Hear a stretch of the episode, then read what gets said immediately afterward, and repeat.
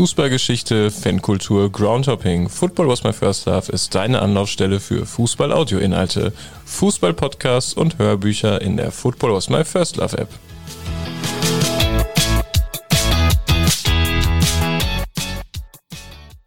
Hallo, hier ist wieder Pini mit der neuen Folge von Football Was My First Love. Am Anfang habt ihr ein paar Live-Töne aus Rostock, aus dem Stadion am letzten Wochenende gehört. Hansa ist ja aufgestiegen, was mich und wahrscheinlich auch die meisten Fußballfans sehr freut. Am Ende gibt es auch noch mal ein paar Live-Töne. Ähm, passenderweise hatte ich hier noch einen Podcast mit Marco Bertram über Hansa und sein Hansa-Buch Kaperfahrten liegen und bringe den heute endlich.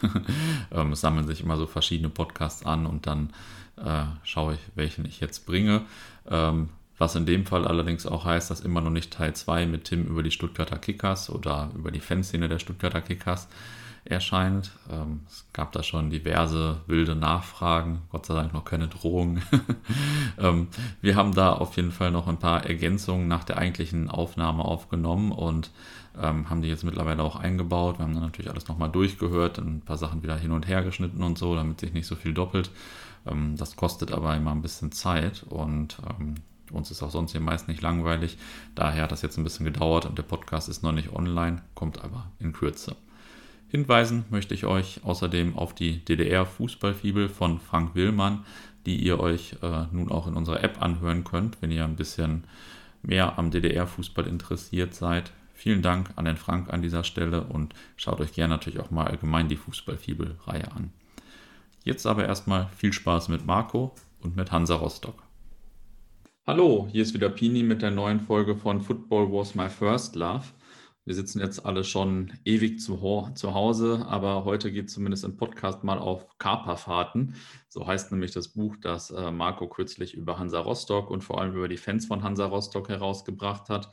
Über das Buch und über die Fans von Hansa Rostock spreche ich jetzt gleich mit Marco. Vorher der Hinweis auf die Football Was My First Love App. Und zwar diesmal insbesondere für die Freunde des DDR-Fußballs.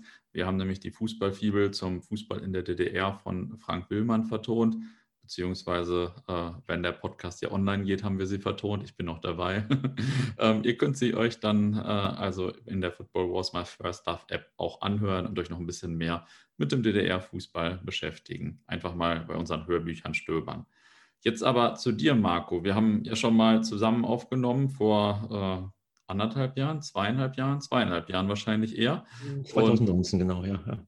Ja, und äh, genau, das war damals dann auch live in Berlin. Und äh, ja, viele Leute kennen dich natürlich auch so, aber sag doch trotzdem einfach nochmal ein paar Sätze zu dir. Ja, klar. Moin, erstmal vielen Dank erstmal für die Einladung zum Podcast. Ja, also mein Name, gut, klar, Marco Bertram.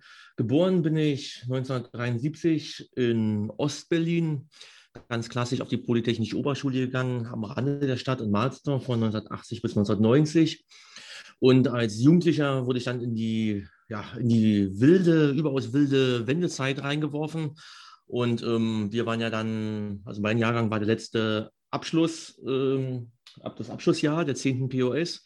Und dann hieß es ja, eine Ausbildung zu machen. Und in meinem Fall habe ich ein Jahr in, in Berlin und Ostberlin meine Ausbildung begonnen und bin dann 91 bis 94 rüber ins, ins Rheinland. Und dort ähm, begann meine wilde Fußballzeit ähm, als Kind, Jugendlicher hatte ich Fußball eigentlich fast nur vom Fernseher erlebt, so punktuell. Ne? Das ähm, tangierte mich so, so ein klein wenig. Ne? Und dann, ähm, ja, mit, mit der Wendezeit ging es dann richtig los. Schon 89, 90 in Berlin und vor allen Dingen dann in Leverkusen. Ähm, ja, da ging es dann volle Kanne los. Panikdütchen kommen wir nochmal dann später, wie ich dann zu Hansa kam. Und ja, von 95 bis ähm, 2000, 2001 hatten wir ein Segelprojekt, wollten eigentlich mit zwei Segelbooten nach Sydney segeln. Das war auch so eine Zeit zur Jahrtausendwende, als ich beim Fußball ein bisschen raus war. Um das ein bisschen abzukürzen, das Segelprojekt musste abgebrochen werden. Wir hatten Schiffbruch auf der Nordsee im November 99. Danach hatte ich mich erstmal ähm, eingeschrieben an der Universität, Humboldt-Universität in Berlin, Germanistik, Geografie. Und parallel dazu hatte ich mich dann selbstständig gemacht, freiberuflich seit 2003, 2004 hatte Dokus gemacht, verschiedene Sachen über transsibirische Eisenbahn, deutsch-deutsche Grenze, Spurensuche. Ähm, parallel dazu ähm, ist das Fußballfieber auch wieder in mir so richtig entfacht ähm, wie nie zuvor.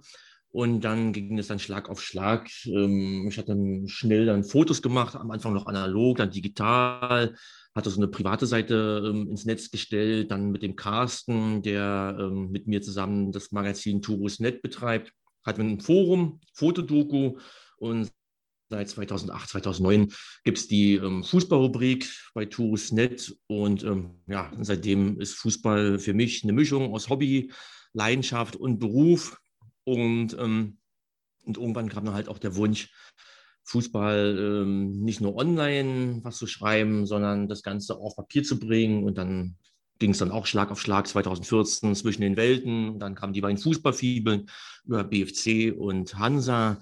Dann kam Fußballheimat, MacPom und ähm, Brandenburg und na, jetzt eben im vergangenen Jahr der dicke Brocken Kaperfahrten. Ja. Ja, krass. Du hast ja schon einige Bücher geschrieben, auf jeden Fall. Nicht schlecht. Es sind ja auch noch einige in Arbeit, wie ich ja äh, zwischendurch da mitbekommen habe. Oh ja, ja, ja. Hoch, in, ja, ja, ja. Ähm, sind ja immer viele neugierig, die fragen natürlich, woran schreibst du jetzt? Schreibst du überhaupt? Und ähm, muss sagen, ja, an drei gleichzeitig, so ein bisschen parallel. Es wird im kommenden Jahr mit ziemlich hoher Wahrscheinlichkeit Kaperfahrten 2 geben. Und weil einfach, da kommen wir nochmal drauf zurück, einfach noch so viel offen ist und man zeitlich auch noch weiter zurückgehen kann. Aber das, da sondiere ich dann erstmal nur so parallel und schreibe die Ideen auf.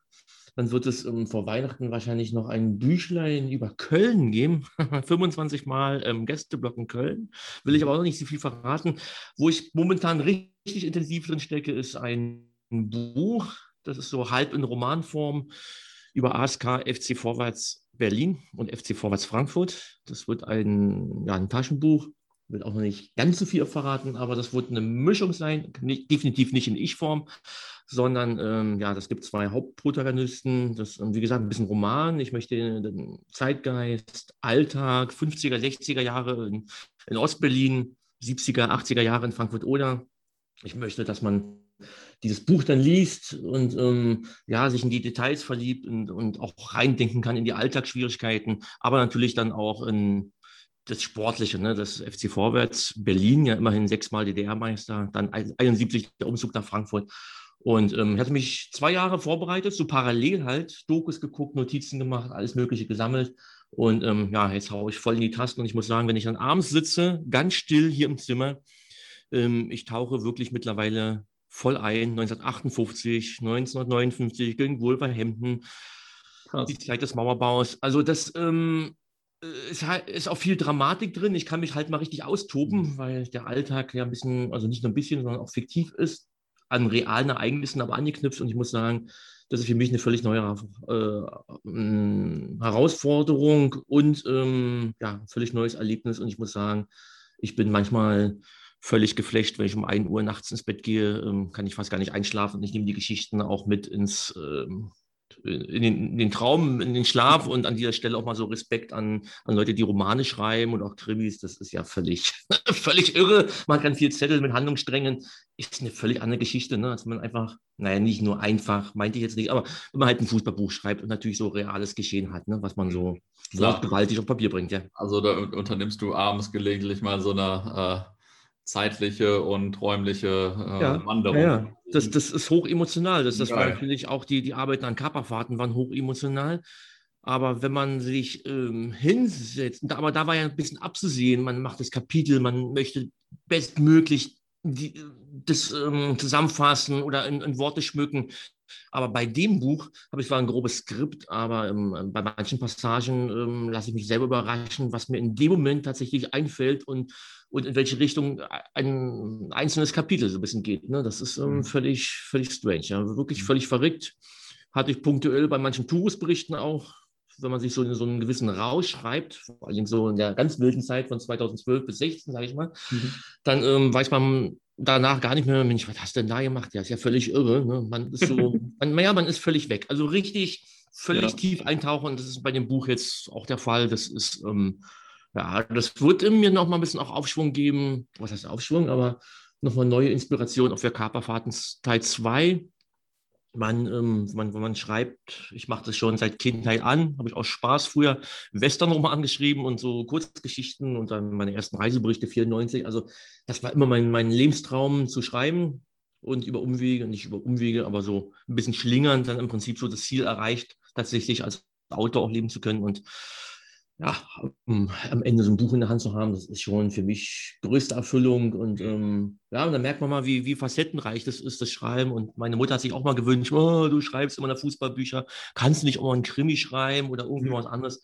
Kann ich den Wunsch zur Hälfte erfüllen jetzt? Ja? Mhm. Das will ich in die Hand drücken und sagen, bitteschön, ich kann auch ein bisschen anders. Ja? Wenn es mhm. ja. so ein reines Fußballkapitel gibt, was es auch geben muss, weil wenn es dann wirklich mal um die Historie geht des Vereins, dann, dann ähm, muss man so ein Kapitel auch mal tatsächlich, ähm, ja, dann wird es so klassisch, ne? So, aber dann im nächsten Kapitel wird dann wie was verknüpft und ähm, dann geht es in den Alltag rein. Ja. Ja, stark. Also man ja, hört ja. richtig die Begeisterung. Eine Frage ist aber natürlich äh, bei den Büchern, wie kommt es denn bei dir als Berliner oder dann Teilzeit-Rheinländer zu diesem ja. Verhältnis zu Hansa Rostock eigentlich? Ja, das ähm, hatte ich mich die letzten Jahre auch immer, immer mehr gefragt, als ähm, auch zunehmend Leute in meinem Umfeld auch gesagt haben, na Mensch, äh, das ist doch irgendwie, das, äh, du, du, schreibst doch nicht nur so über, über Rostock, das ist doch irgendwie mehr. Und ähm, ne, dann wurde schon so in den letzten sechs, sieben Jahren verstärkt gespürt, dass das ja eigentlich schon ja, ein bisschen mehr als ein, ein Verein ist, über den man Lust hat zu schreiben. Ähm, ein bisschen den Bogen zu schlagen, habe das ja schon beim ersten Podcast erzählt ähm, äh, am Anfang war ich Fußball heimatlos quasi. Also so, ich habe halt nicht die, Klassik, die klassische Geschichte ähm, wie andere, die als Kind. Ähm, ich hätte es unglaublich gern auch gehabt im Nachhinein. Das ist so, das ist eine Sache, wo ich sage, Mensch, irgendwie fehlt mir das ja. Ich, manch, ich wäre auch gerne mit meinem Papa oder mit Freunden, aber eigentlich am liebsten mit meinem Papa mal zum DDR-Oberliga-Fußball gegangen oder von mir ist auch in der Bezirksliga irgendwo oder bei Lichtenberg 47, ganz egal, aber hm. das war eben einfach nicht. Ne? Das ist so, ich habe es ja damals auch nicht vermisst. Ich wusste ja gar nicht, was ich vermissen könnte. Aber im Nachhinein sage ich, Mensch, ja, die Erfahrung fehlt mir einfach. Und ähm, hat es ja auch äh, ja, so ein bisschen gespürt, wenn es irgendwie mal so, äh, wenn, wenn andere so die Leidenschaft haben gucken lassen, als Schalke abgestiegen ist zum Beispiel. Da hat ein Klassenkamerad äh, übelst doll geweint und war so traurig und habe gedacht, oh krass, ey, was für Emotionen. Das, so, ja. das, hat mich, das hat mich völlig mitgenommen. Oder auch wenn unser Unioner, unserer Klasse sich mit ähm, dem aus der Parallelklasse gekrabbelt hat, mit einem BFCer und dann, ja, natürlich, so ein bisschen das Bambule gehen ist ja bei mir auch drin, ne? der Nervenkitzel und so. Ich dachte schon so, okay, da kannst du irgendwie ja nicht mitreden. Ne? Hat man so, okay, das ähm, dann halt nicht. Und dann halt mit der Wende und dann hast du halt, dann habe ich halt gemerkt, okay, das ist volle Kanne. Ne? Das ist ähm, Fußball, hat mich von 0 auf 100 dann im Rheinland. Natürlich kam es dann dass zu der Zeit ich dann äh, erstmal ein Jahr erstmal bei Leverkusen erstmal geguckt habe und im Support your Local Team war für mich das erstmal erstmal Fakt, aber natürlich auch jede Woche, jede Sportbild, Kicker, Fanzines geguckt, was macht der Osten ne? mhm. und habe dann irgendwie auch, habe einen unglaublichen Wissensdurst gehabt und habe mir alles rangezogen, alles über Berlin natürlich, klar, Heimatstadt, logisch Ostberlin, was macht Hertha? Und vor allen Dingen, was machen FC Berlin, also BFC, Union, was machen Uni äh, ähm, Dresden und Hansa Rostock, ne? 91, 92, das war ja meine erste Saison dann quasi. Was machen die in der ersten Liga? Man hat mit beiden auch mitgefiebert, war den Daumen gedrückt, völlig klar, Ostmannschaften. Und ähm, ja, Hansa, die, die ersten zwei ähm, Spiele, 91, zwei, ähm, früher 92, in, ähm, war ein bisschen Zufall. Erst in Leverkusen, gut, klar, da habe ich eher alle Heimspiele geguckt. Und dann halt das erste Mal ähm, in Köln, Mhm. Ähm, die Anekdote erzähle ich aber am Ende, weil ich schon gesehen habe, dass am Ende nämlich nochmal nach einem besonderen Spiel gefragt wird. Ja. da komme ich auf Köln nachher nochmal drauf zurück. Ähm, ja, Hansa Rostock halt dann so wirklich fest die Daumen drückt. Also eigentlich die meisten Ostvereinen erstmal so, aber Hansa immer ein bisschen mehr. Ne? So eigentlich so das im Nachhinein so ein bisschen reflektiert und gedacht, so, aha, guck mal an. Völlig klar, Berlin, also völlig logisch, die Leute, die mich kennen, zum BFC kam ich ja auch Mitte der 90er Jahre. Das ist dann Heimatstadt. Das war so eben, ja, so dieses Union- oder BFC-Ding war für mich dann völlig klar BFC. Habe dann ist die Familie unglaublich viele Freunde da kennengelernt über viele, viele Jahre, auch mit denen ja auch viel auswärts gefahren. Und das Hansa war immer nochmal so ganz extra. Das war tatsächlich, das war so, auch eines der Schlüsselspiele, wie für viele Hansa-Fans natürlich im Oktober 95, das Spiel in Berlin, 60.000 Zuschauer gegen Eintracht Frankfurt. Es wurde dunkel, unfassbar, wie viele Leute da im Stadion waren und ähm, ja, die Tränen einfach gelaufen, der Freude, der Freude und der Rührung, als in der 75. Minute das 1-1 war, das hat mich einfach mitgenommen. Also völlig, völlig, völlig weggeflasht und, ähm, und eigentlich da gedacht, alles klar, Hansa musste echt mal ein bisschen öfters jetzt sehen. Dann kam halt der Zufall, dann begann das Segelprojekt. Wir haben zwei Segelboote ausgebaut, waren aufgrund des Projektes sehr, sehr oft in Rostock, hatten unseren Segelschein dort gemacht, sind in die Nachtclubs rumgezogen, LT-Club, SD-Club, äh, Ständenkeller, ähm, hatte Rostock, die Stadt halt mal wirklich kennengelernt in den 90ern, ne, so 96, 97, 98, 99. Und ähm, ja, dann war Siegeprojekt, dann war irgendwann eine Phase, wo ich bisschen weniger Fußball hatte. Naja, und dann natürlich die letzten elf, zwölf Jahre mit Turus. Da war natürlich dann Hansa sofort absolut im Fokus und ähm, mit zwei, drei anderen Vereinen. Und dann hat sich das immer mehr verschoben. Und je, mit jedem Spiel, was ich dann auch gesehen habe, im Innenraum oder auf der Pressetribüne, die Liebe wuchs halt immer mehr. Mit jedem Spiel habe ich gemerkt, meine Fresse, äh, das ist, ähm, ich habe da einfach unglaublich Bock drauf und habe ich mir auch überlegt, Mensch, wie kommt das, dieses Emotionale, weil Dresden ja auch irgendwie saugeil ist, fantechnisch, ne? das steht da außer Frage und ähm, da kommt mir ja auch ein Apple Parker, wenn ich da ein geiles Spiel sehe und ähm, darüber berichte und gleiches bei Magdeburg, als sie aufgestiegen sind, aber Hansa war es tatsächlich, es war noch einfach Herz. Ne? Das ist dann, da habe ich mir das irgendwie nochmal dann überlegt, wie das eigentlich kommt und dann kam ich eigentlich zum, zum, zum Schlüssel in die 80er, das war einfach die, die unglaublich große Sehnsucht an die Küste, an die Ostseeküste für mich, mhm. so als Kind schon. Ich habe hier auf dem Tisch auch so liegen, diese Postkarten, ich habe die gesammelt, es gab immer so ähm, Postkarten zu der Zeit, da waren so Landkarten drauf, gezeichnete. Und ich habe die hier von der Ostseeinsel Rügen, Ostsee 3, Ostsee 1, Insel Rügen, Usedom, die habe ich mir stundenlang angeguckt, habe geguckt, wie die Segelboote drauf sind, die Fähren, die Regionalzüge, die so einfuhren, ne, so eingezeichnet.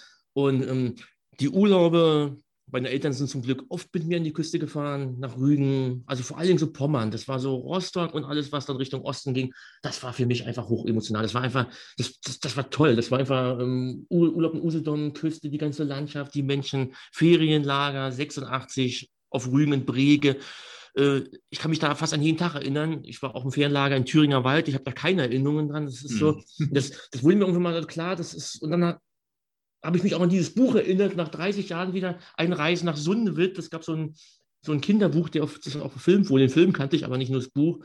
Und da habe ich mir immer, aus, immer vorgestellt, wie ich mit dem Fahrrad, das ist auch ein Prolog beschrieben von Kapperfahrten, wie ich mit dem Fahrrad, mit einem Klappfahrrad oder irgendwie mit einem Kinderfahrrad Richtung Norden fahre.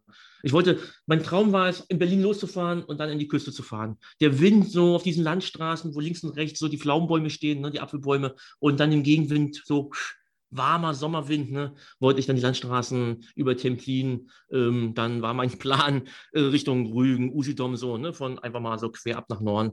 Und ähm, das war einfach meine Sehnsucht. Und das war, ich bin auch gern gewandert in Gebirge, völlig klar, weil das einfach als sportlich und die Landschaft, aber das Emotionale war halt immer die Küste. Ja. Und das ist, ähm, und das wurde mir aber in den, in den letzten sechs, sieben Jahren immer mehr bewusst und habe dann irgendwie dann auch gemerkt, Mensch, Hansa ist ja nicht nur irgendwie Leidenschaft, das ist einfach Liebe. Und habe dann gesagt, ja, was machst du denn jetzt? Ne? Also muss ich auch ehrlich sein und sagen, naja, bei manchen bist du ja natürlich auch in der weinroten Schublade und natürlich hat man da auch so ein bisschen, man hinterfragt sich das selbst und dann sagen die, was willst du jetzt denn mit Hansa? Ich so, ja, was will ich mit Hansa? Das ist, ähm, habe den Verein immer gemocht, aber mir wurde es einfach bewusst, dass es halt eine Liebe wahrscheinlich schon immer war, die mir aber nicht bewusst war. Und irgendwann muss man auch sich Liebe eingestehen. Und wenn es halt mit Ende 40 ist, dann ist das völlig schnurzpip egal. Ähm, irgendwann ist es halt soweit, dann muss man einfach auch das Ja-Wort geben. Das habe ich auch gemacht. Ähm, bin jetzt Mitglied im Verein und habe gesagt, ähm, das heißt ja nicht, dass man alle Zelte woanders abbricht. Und das ist ja völlig, äh, ich stehe da sowieso völlig drüber. Mein Lebensweg ist ja nun völlig speziell, auch was Fußball betrifft. Und habe gesagt, klar, meine Leidenschaft ist für alle Vereine da und ähm, die Familie in Berlin, die Fußballfamilie, das, das bleibt ja. Ne? Das ist die Leidenschaft für den Amateurfußball und das ist ja bei mir extrem facettenreich. Aber ist eben ein, ein Heimathafen ist eben erreicht. Der ist eben in Rostock. Und ähm, ja, und irgendwann kauft man sich halt dann auch wirklich die Jacke und eine Mütze und sagt, okay, ich trage das auch und ähm, trage das. Dann schreibt man auch direkt ein Buch, oder was? naja, da, da, da, muss man ja schon sagen, natürlich, ich meine, nicht zu vergessen, ähm, ich habe beide Fußballfibeln geschrieben, ähm, dieses Experiment, nicht Experiment, ähm, dieses Wagnis eingegangen, ne, über den BFC Dynamo und über Hansa Rostock die Fußballfibel zu schreiben, 2015, 2016. Also so ad hoc äh, kam es jetzt ja auch nicht mit Kaperfahrten, das muss man auch dazu sagen. Und wer Tours liest, der weiß, seit zehn Jahren größte Leidenschaft. Ne? Also und ähm, habe so eine Dinge natürlich auch mitgenommen, einfach mit, mit, mit größtem Interesse die Fan-Demo 2012 in, in Hamburg-Altena und äh, natürlich sowas wie Leipzig dann ne, bei, bei RB. Und das, äh, das hast du ja schon bei den Touristberichten auch gesehen, dass da die meiste Power irgendwie mal mitunter drin steckte. Ne? Und ähm, ja, das äh, hätte ich jetzt nicht ein kleines Kind gehabt, dann so 2010, 11, 12 und irgendwann kam ja der zweite, hätte ich mit Sicherheit noch mehr eigentlich mitgemacht, auch unter der Woche mal mit Hansa, aber irgendwo ähm, sind ja Grenzen, ne? auch familiär und bin ja nicht mehr 20 und man muss sich ja arrangieren. Also von daher, ähm, aber eigentlich von der Lust her hätte ich da schon seit zehn Jahren noch, volle, noch äh, vollere Kapelle ähm, mitgegangen, aber ähm, um jetzt bis Regensburg zu fahren oder äh, München 2, fehlte einfach auch ein bisschen die Zeit dann. Ja. Das, und dann haben sich dann so die Auswärtsspiele von mir beruflich halt von Hansa so mehr im Nordosten oder mal in NRW oder so. Ne? Aber Bock habe ich da eigentlich die, seitdem es Tours gibt und das so voll im Fokus wieder war, eigentlich hätte ich da doch gerne viel mehr mitgenommen, aber, ähm, aber ich wollte ja fürs Magazin, mein, ich, meine Neugier ist ja natürlich generell für den ganzen Fußball, ja, von ganz oben ja. bis, bis halt in die Bezirksligen mitunter. Also von daher ähm, ist ja mein Interesse, mein Anspruch, über verschiedene Vereine zu berichten. Mhm. Und ähm, ja, in so einem Buch wie Kaperfahrten konnte man immer die ganze Leidenschaft in ein Buch reinpacken. Ja. ja. Wie hat denn so das Hansa-Umfeld, äh, also die Fanszene vor allem, auf äh, die Idee äh, muss, also ja, so reagiert und dann später auch auf das Buch? Ähm, ja, da, da die Fußballfibel ähm, Hansa Rostock, ja, ne, die, ich habe da auch nicht so, ein, so, ein, so, eine, so eine Riesenwelle damals auch drum gemacht. Ähm, die, die kam raus und ich habe mich gefreut, wenn Leuten die gefällt aber bin jetzt nicht so in die Offensive mit dem Buch gegangen. Ich wollte einfach mal, einfach mal schauen, ne, dass, ähm, wie das erstmal so ankommt, ohne dass man sich da so äh, noch total in den Vordergrund zurückt. Da habe ich schon ein bisschen Hemmung auch gehabt und wollte das auch nicht. Aber ich wusste, ja, schreiben kann ich und ähm, man sieht meinen Tools berichten, das ist Feedback und das Vertrauen ja auch und wenn man Fotos macht und vor Ort ist. Ich wusste schon, wie, wie, wie Regeln sind, ähm, was, was man halt nicht macht oder welche Fotos man auch nicht nimmt und ja, das habe ich natürlich über die vielen, vielen Jahre ja, ähm, ja auch gelernt und man hat so ein Bauchgefühl und ein Fingerspitzengefühl. Und, ähm, und man muss ja sagen, Kaperfahrten ist ja einfach ein Gemeinschaftswerk. Darum stehe ich als Herausgeber drauf auf und glaube ich ein Drittel vielleicht der Texte von mir. Aber ähm, da steckt ja ganz, ganz viel drin. Ich glaube, Texte geschrieben, aus dem Kopf weiß ich es gar nicht, 10, 12 Leute, Fotos, glaube ich, bis zu 20 Leute. Auch nicht zu vergessen die Leute, die die Tipps mir gegeben haben, manchmal Ratschläge oder auch so Grundinfos oder ähm, ne, und ähm, das äh, ist, sensationell. Das ist wirklich, das, sind, das haben so, so tolle Leute mitgemacht, das muss ich an der Stelle auch sagen. Das ist wirklich größte Dankbarkeit. Das ist völlig, also ist einfach sensationell. Was sich, was sich auch im Werdegang, also während der Arbeit des Buches sich noch ergeben hat, wieder, ähm, man konnte ja schon PDFs auch manchmal zeigen. Es gab Leute, die so hm, noch ein bisschen überlegt haben, ja, stehe ich für ein Interview bereit oder und dann, ähm, ja, dann war der erste Blick auf die fertigen PDF-Dateien und ähm, ja, alles klar. Ne? Und ganz zum Schluss ähm, das sensationelle Interview ja, cool. mit äh, B. Frank und, und Baldi, das ist einfach der Oberknaller. Ne? Das ist nochmal der, zum Schluss hat man nochmal gesehen, was wirklich möglich ist und ähm, ich verstehe es völlig, wenn, wenn Leute fotografieren und schreiben, ist immer eine Grundskepsis äh, bei jedem Journalisten, bei jedem Autor, ist auch völlig klar. wenn man dann noch Berliner ist und dann über Umwege eigentlich zu Hansa kam und dann so ein, man so ein Buch macht, ist mir völlig klar, dass manche auch ein bisschen, naja, mal schauen, was er da macht. Aber als im Werdegang des Buches dann zu spüren war, da war da wohl das Vertrauen noch größer und es haben sich einfach noch mehr Leute äh, eingeklinkt und gesagt, apropos, du brauchst dazu noch ein Foto, habe ich, pass mal auf, hier, der, gibt es ja auch noch. Und das war so viele Lückenschlüsse. Das, das, war, das war irre. Das ist angefangen von Heiko Neubert, den ich schon ein paar Jahre jetzt kenne, von den Viechern, der die beiden Bücher auch geschrieben hat, Fanbrocke und damals auch das Fanzine rausgebracht hatte. Und ähm, hätte gesagt, nimm, was du brauchst, ne, an, an Fotos sowieso, die habe ich schon eh schon gehabt und auch Texte, tipp was ab aus den Heften. Ähm, ja, solche Leute wie Clichy, wir hatten uns auch mal so, glaube ich, so quer mal kennengelernt, aus, der wohnt jetzt in Bremen, der hat mir Text drauf gesprochen, aufs Band, irre. Ne? Ich habe diese Emotionen gespürt, diese Gänsehaut, dieses Spiel, legendäre Spiel in, in Bochum, das 3-2, da, da äh, wurden mir die Augen feucht, als ich mit Kopfhörern das dann abgetippt habe und äh, wie er gelacht hat und sich nochmal so freut und alles miterlebte, während er mir das erzählte oder aufs Band, aufs Band sprach. Ich muss sagen, das, das war schon, das war wirklich toll. Das war wirklich, also wirklich ähm, mit jedem Foto, mit jedem Interview, mit jedem Text, also das war wirklich, also ich habe schon ein großes Ding geplant, aber es wurde eigentlich noch ähm, sensationeller, als ich gehofft hatte.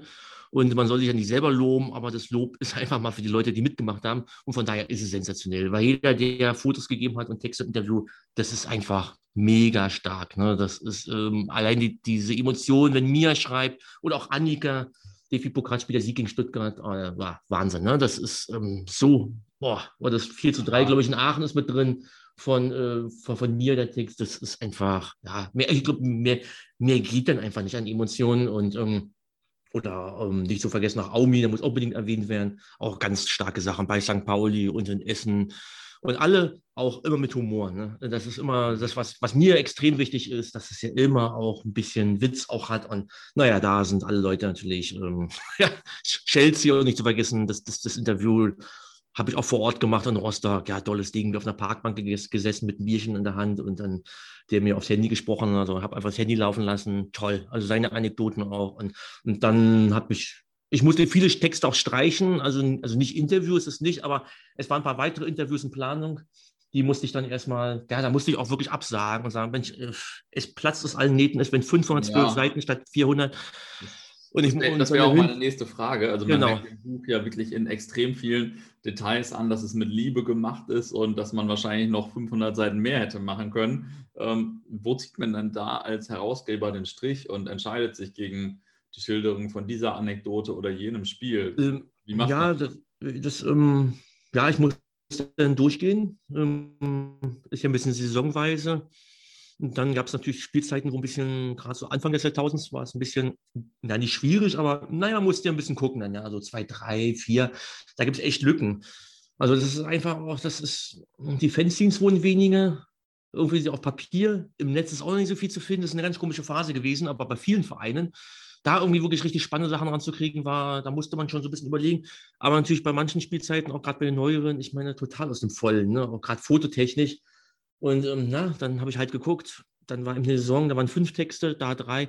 Und dann waren die, die Qual der Wahl. Und dann musste ich halt wirklich auch einstreichen. Also ich hätte gegen, Nürnberg DFB-Pokal jetzt, also als jüngere Vergangenheit, musste ich rausnehmen. Und ähm, das zweite Pokalspiel mit dieser ähm, Choreo, dem Onkelslied dann hier nochmal gegen Stuttgart, naja, das ist, ähm, dann haben mich Leute gefragt, na, hast, hast du ein extra das jetzt nicht mit reingenommen, das Kapitel? Und ich so, ja, nee, nee, das, das Choreo-Bild ist drin, aber das ist nochmal Stuttgart.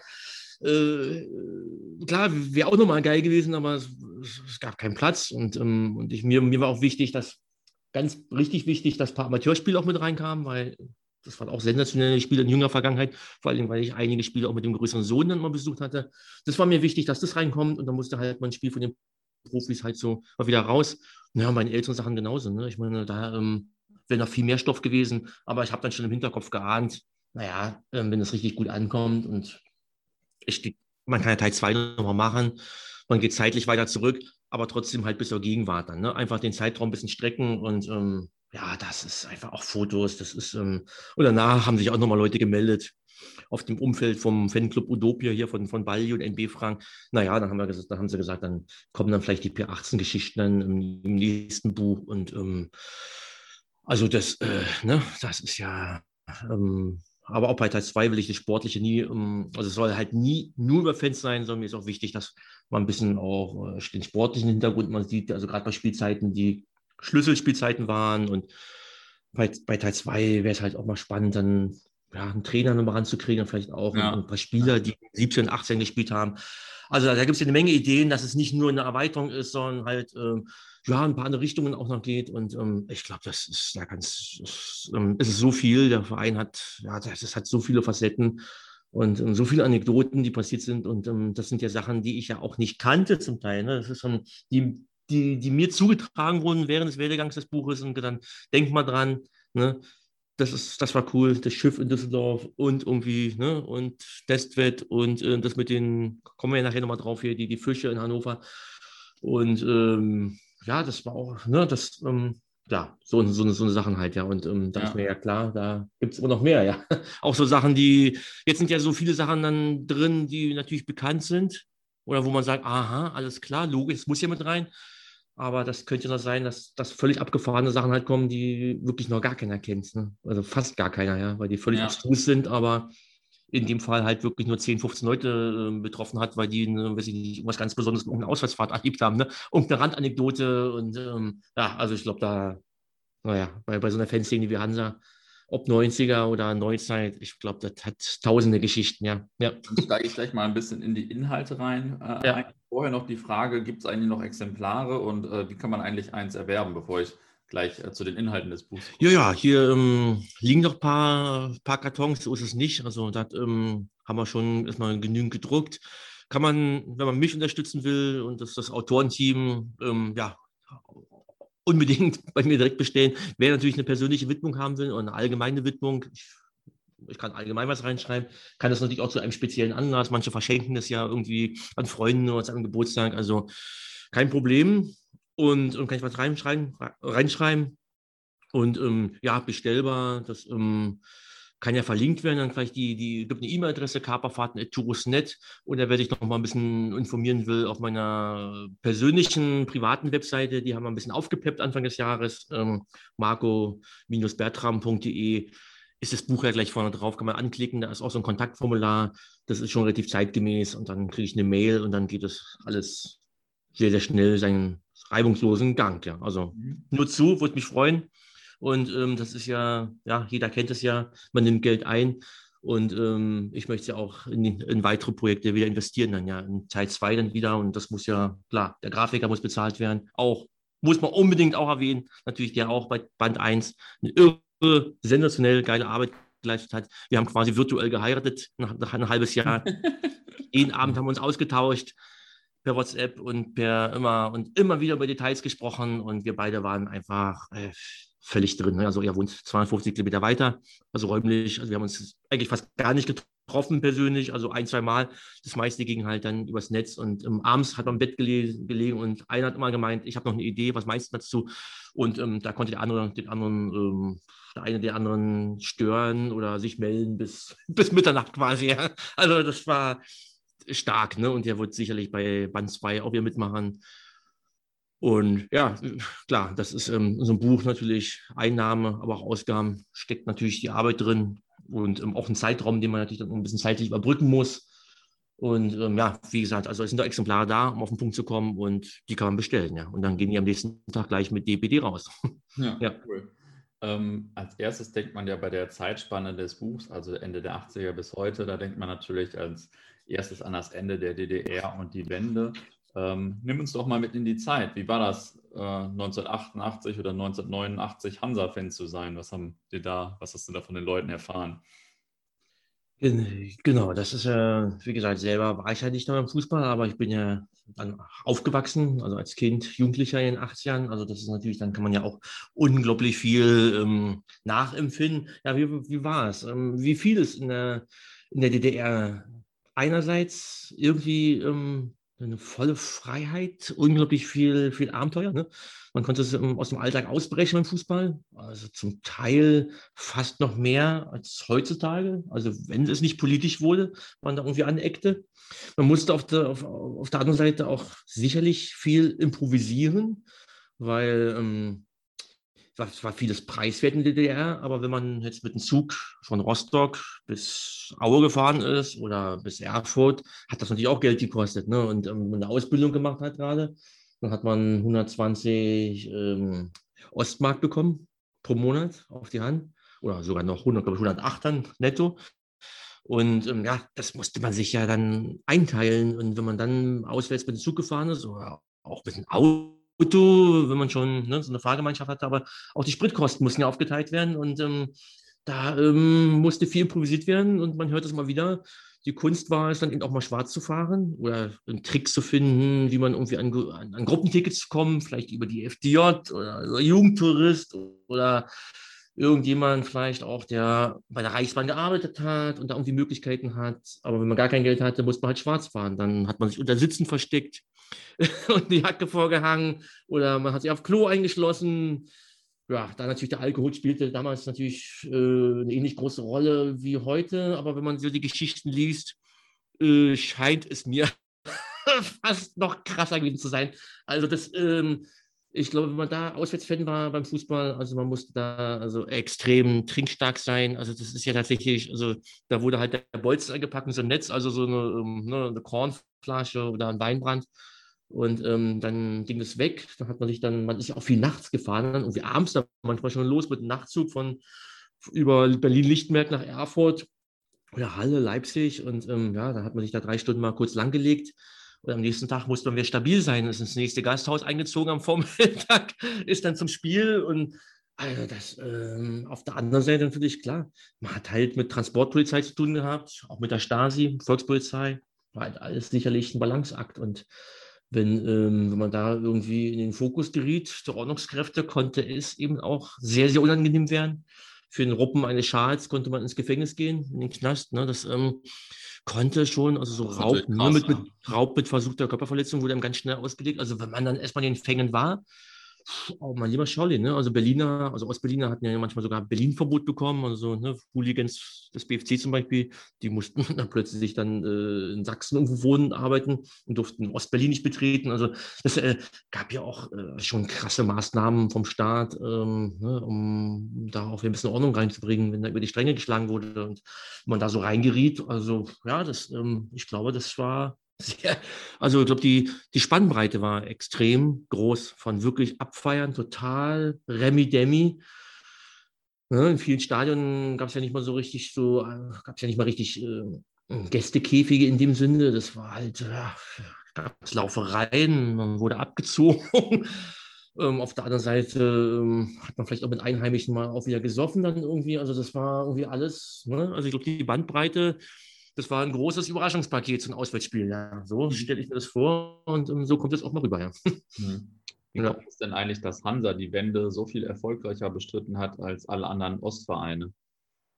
Das, ähm, ja, das ähm, zum einen muss man ja schon sagen, dass ähm, die ähm, haben wir nochmal in der DDR-Liga gespielt, zweite Liga ähm, kurz gucken, 86, 87, dann wieder aufgestiegen sofort.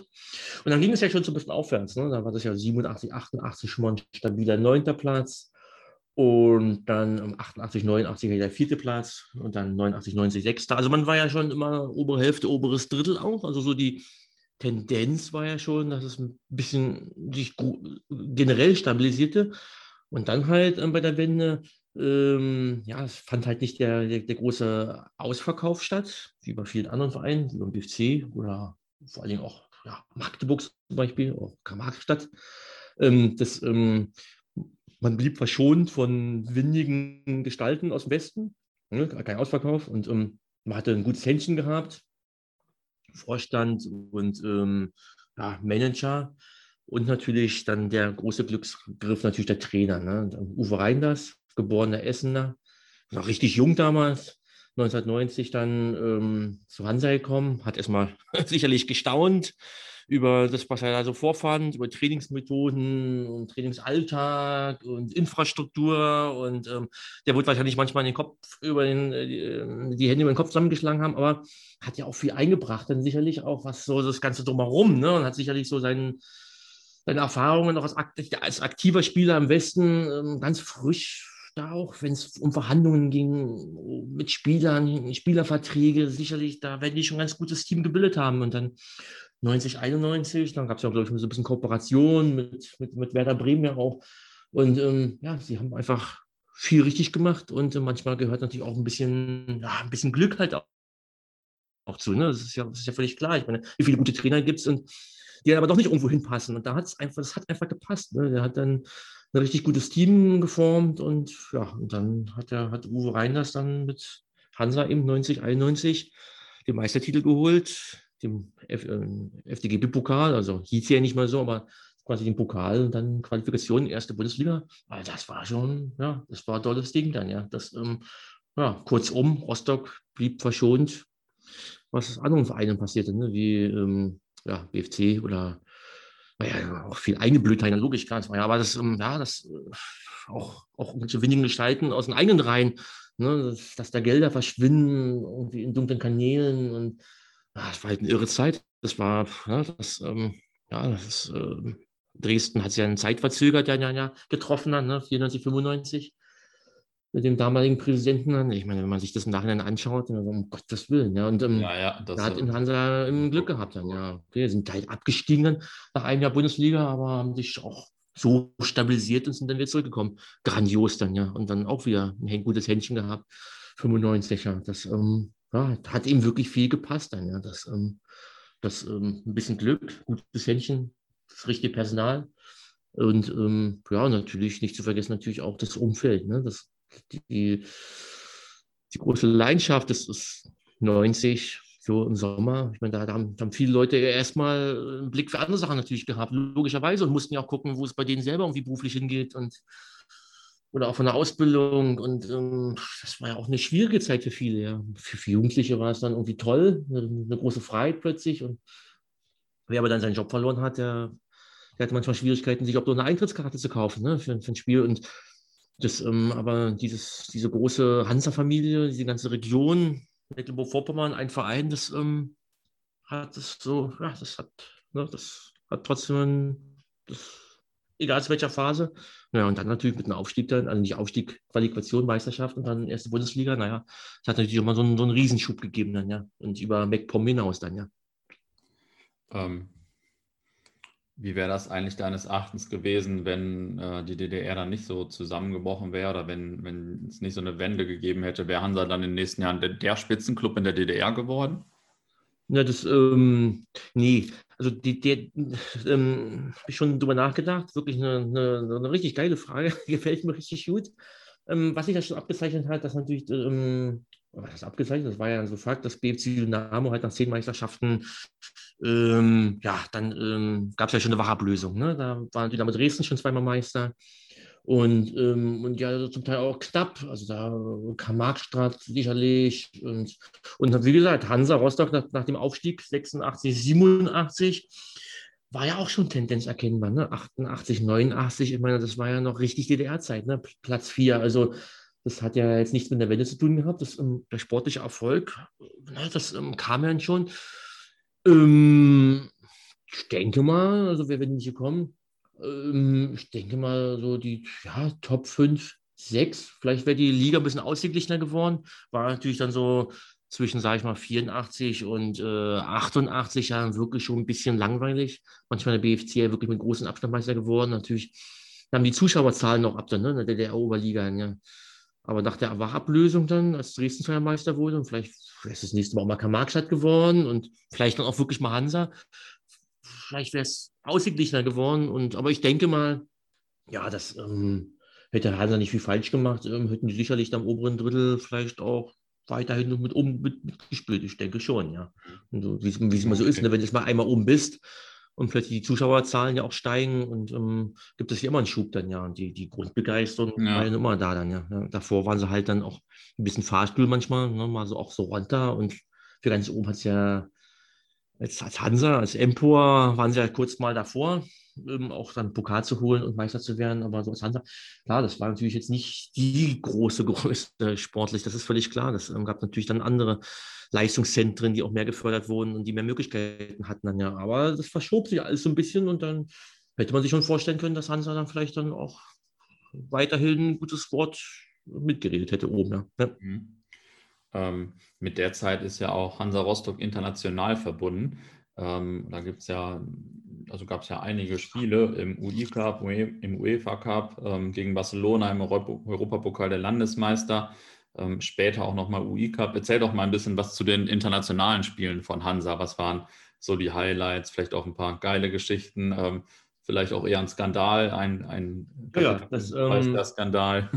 Ja, das ähm, ist schon, woran ich mich ja natürlich logischerweise auch gar nicht erinnern konnte, so 1989 ähm, im Sommer äh, Nitro Ostra, ja. Äh, TJ Plastika Nitra in der Slowakei ähm, und äh, UI Cup und also Intertoto Cup und das ähm, war sportlich eigentlich auch gar nicht relevant, weil sie waren ja sowieso für den UEFA Cup äh, qualifiziert als, als äh, Tabellenvierter. Und ähm, ja, man hat es so als, da haben die Hanna-Fans das so als Sommersause genommen und ähm, sind dann runtergefahren, so richtig klassisch, mit Zelt, Rucksack. Manche waren dann im Platzregen, viel Bier natürlich, viel Alkohol, 200 Mann vor Ort. Und, ähm, aber ja, 0-3 verloren dann, dann auswärts. Und ähm, an dem, also das Lustige ist, an dem Abend, oder an dem Tag, wo sie im Auswärts dann bei Nitra gespielt haben, fand die Auslosung statt der ersten UEFA-Pokalrunde. Und das war dann Banik Ostrava. Ja. Das war ja alles noch vor Mauerfall. Aber natürlich zu einer Zeit, als dann schon als die ganze Geschichte war, dass Ungarn die Grenze öffnete, dass es auch ein Reiseverbot gab, dann nach Polen, sowieso nach Ungarn. Und da war die Tschechoslowakei, war ja zu der Zeit eines der, ich glaube, das war das einzige Land, wo man irgendwie ganz normal noch hinreisen konnte, weil ja überall Fluchtmöglichkeiten gab, ne, über Bulgarien, Ungarn. Und das war ja eine völlig wilde Zeit und überall wurden die Botschaften besetzt. Und ähm, das, ähm, da waren dann die Fans natürlich äh, glücklich. Ähm, natürlich für, für, für ein Heimspiel hätten sie sich natürlich was anderes gewünscht, irgendwie ne, aus Westeuropa, irgendwie guten Namen. Aber Banik Ostrava hat natürlich die Möglichkeit, den Fans zu geben, da mit voller Kapelle ähm, nach Tschechien zu fahren, in Tschechoslowakei dann, ja. Und ähm, ja, das Hinspiel, da kamen 20.320 Zuschauer, also schon gut gefüllt. Ein bisschen unglücklich 2 zu 3 verloren. Da hat so eine Band gespielt, Berluk. Und ähm, ja, den haben sie so ein bisschen aus Spaß die Schuld gegeben. Also wenn Berluk spielt im Stadion, dann wird verloren. Die, die wollen wir nicht normal haben im anderen Spiel. Und dann halt das, das große Rückspiel, 26. September 89. Wie gesagt, die DDR im Wanken, kurz vor der Auflösung, die ganzen Botschaften besetzt. Und ähm, nichtsdestotrotz wurde so ein ähm, Sonderzug über die FDJ und über Jugendtourist organisiert froh, ein bisschen etwa über 400 Fans durften mitfahren für 150 Mark, all inklusive noch eine Stadtrundfahrt in Ostrava war in Planung, die Eintrittskarte mit drin, mit dran gekoppelt. Aber es gab eben auch ein paar Leute, die sind individuell, hingereist, ne, mit anderen ähm, Bahnverbindungen oder auch mit dem Auto. Ne, die haben das dann verbunden mit einem kurzen Aufenthalt in Prag, bekamen dort dann schon Spaß mit anderen Fußballfans und ähm, ja, bekamen dort schon die Knüppel der Miliz zu spüren. Polizeimiliz, Tschechoslowakei, die waren ja auch natürlich extrem nervös. Ne? Überall, immer wieder kamen DDR-Bürger nach Prag und sind dann in die Botschaft rein. Und äh, wie in der DDR ja auch, das, das Ganze, auch die Tschechoslowakei, das geriet ja alles ins Wanken und, und die Nerven lagen blank, muss man auch dazu sagen.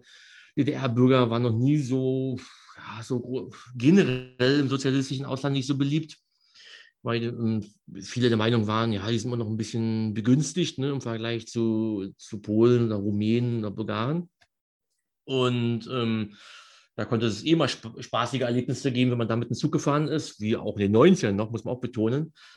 Und ja, die sind dann halt runtergefahren mit, mit dem Sonderzug. Und ähm, das war, wenn man das so liest, man stellt sich ja vor, Hansa-Zug, da Bierkistenweise und Schnapsflaschen, man war, glaube ich, nicht ganz davon. Sicherlich wurde Bier getrunken, aber es war keine Besäufnistour. Ne? Das, ähm, wenn man so mehrere Berichte so liest, kommt es so rüber, nee, man hat sich da schon so ein bisschen benommen. Man wollte auch nicht riskieren, dass da, dass da irgendwie im Zug dann da irgendwie total Bambule entsteht. Dann war ja auch klar, dass du da dann irgendwie nicht ankommst.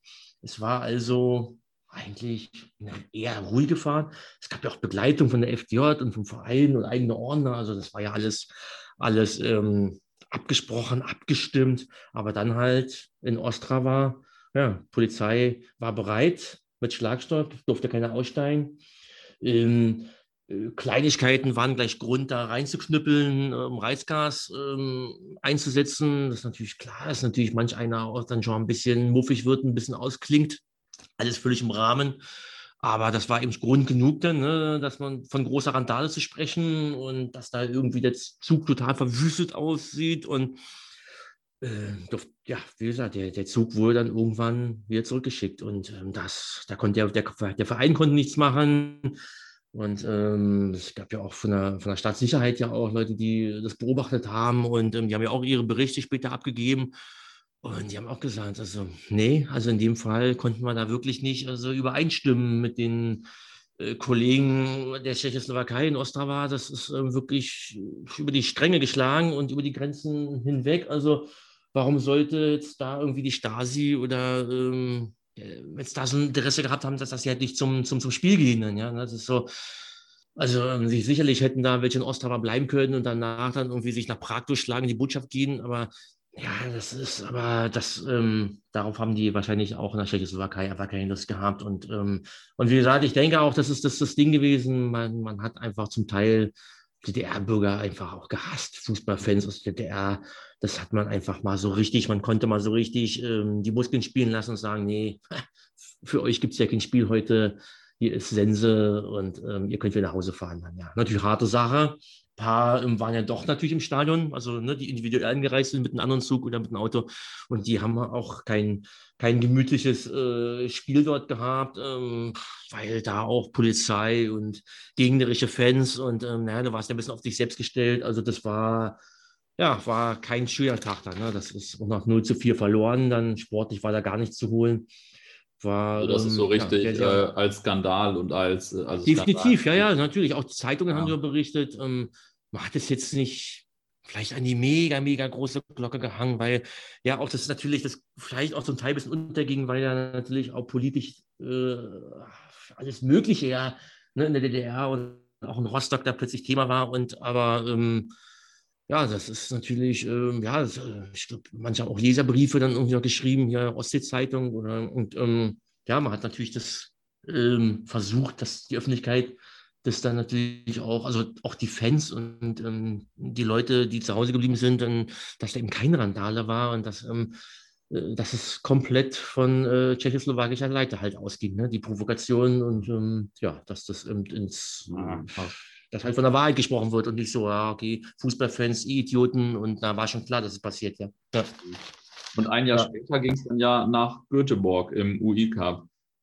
Oder? Ja, ja, das, ähm, das ist natürlich auch völlig, das, das ist genau diese Phase, wo ich vorhin gemeint habe, 1990 Sommer, das natürlich, ich meine, dann war die Währungsunion von der Stadt dann auch, ähm, ich glaube von ähm, Ende Juni, Anfang Juli. Und äh, ja, da haben natürlich, hast du ja die große Freiheit, dann ein bisschen Westen gefahren und manche erstmal überhaupt irgendwo in Urlaub. Und da war natürlich Fußball und dann so ein, so ein Intertoto Cup. Ich meine, das war selbst selbst bei Hansa, das, das war eben ja nicht wirklich. Äh, zu Heimspielen kamen dann da 2.000, 3.000, aber auswärts, also äh, kann man ganz konkret sagen, weil es natürlich dann auch der Heiko Neubert ja seine, der war ja, glaube ich, der war der einzige Heiko Neubert, der wirklich alle Spiele gesehen hat, ja, alle. Und ähm, ja, die Zahlen waren halt, da sind vier äh, mit, mit der Bahn nach, nach Karls, der KSC war auch mit einer Gruppe. Ähm, da sind dann vier hingefahren mit dem Zug und ähm, noch drei weitere, da waren die zu siebt.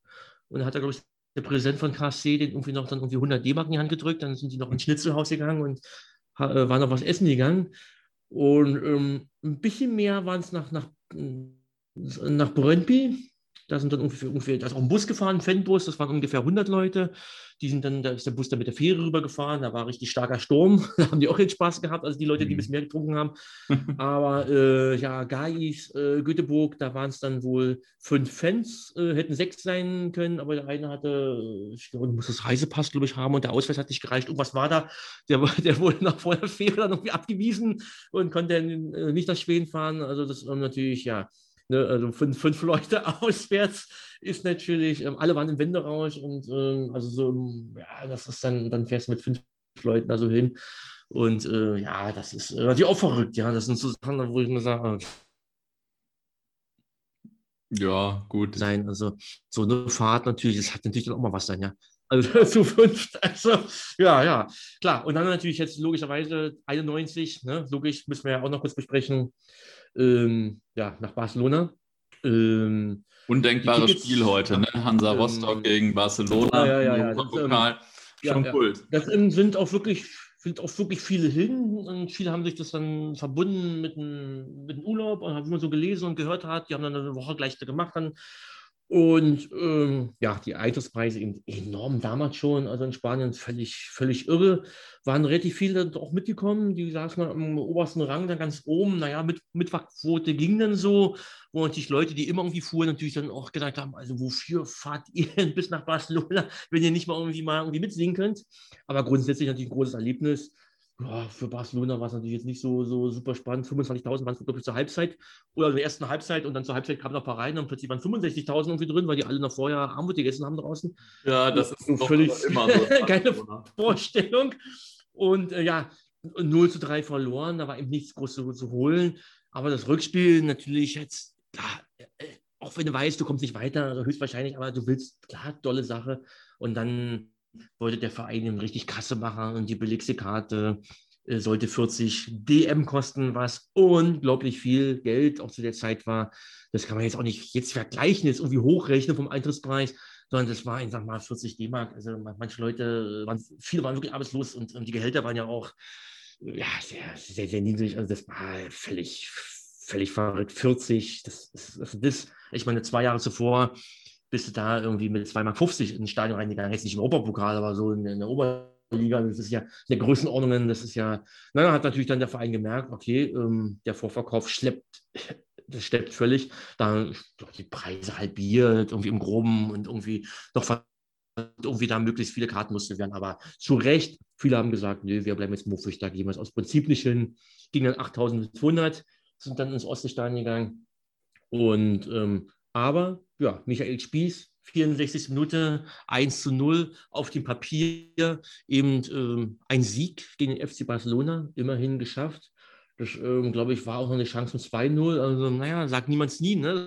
Also von daher, das ist natürlich schon echt ein Erfolg. Und ähm, die, den Sieg kann Hansa nie ernehmen. Und ähm, Barcelona ist ja heute eine Größe. War es ja damals auch. Nicht zu vergessen, Endspiel, glaube ich, 91, 92, ja, war dann so, 91, 92 ich glaube, Sampdoria Genua gegen FC Barcelona im Wembley-Stadion. Ich meine, das letzte Mal Europapokal-Landesmeister. Barcelona hat das Ding geholt, ne? mit Laudrup und ähm, Stoichkov, mit, mit diesen ja. absoluten Größen. Und die ja. haben sie immer geschlagen. Sicherlich wird Barcelona nicht da total volle Pulle im Rückspiel gespielt haben, aber äh, blamieren wollten sie sich sicherlich auch nicht. Also von daher ähm, hatte schon natürlich es ist wirklich ein Achtungserfolg natürlich. Das ja, und auf jeden ja. Fall eine Kuriosität in der Fußballgeschichte. Ja, Richtig ja. gut, freut mich auch. Ähm, okay, später habt ihr nochmal im UI-Cup gespielt, 97, 98. War da auch was los oder eher so unter ferner liefen? Nee, nee, nee, nee, das, das, das war was los, tatsächlich. Ähm, das war äh, aus, auswärts, äh, 18.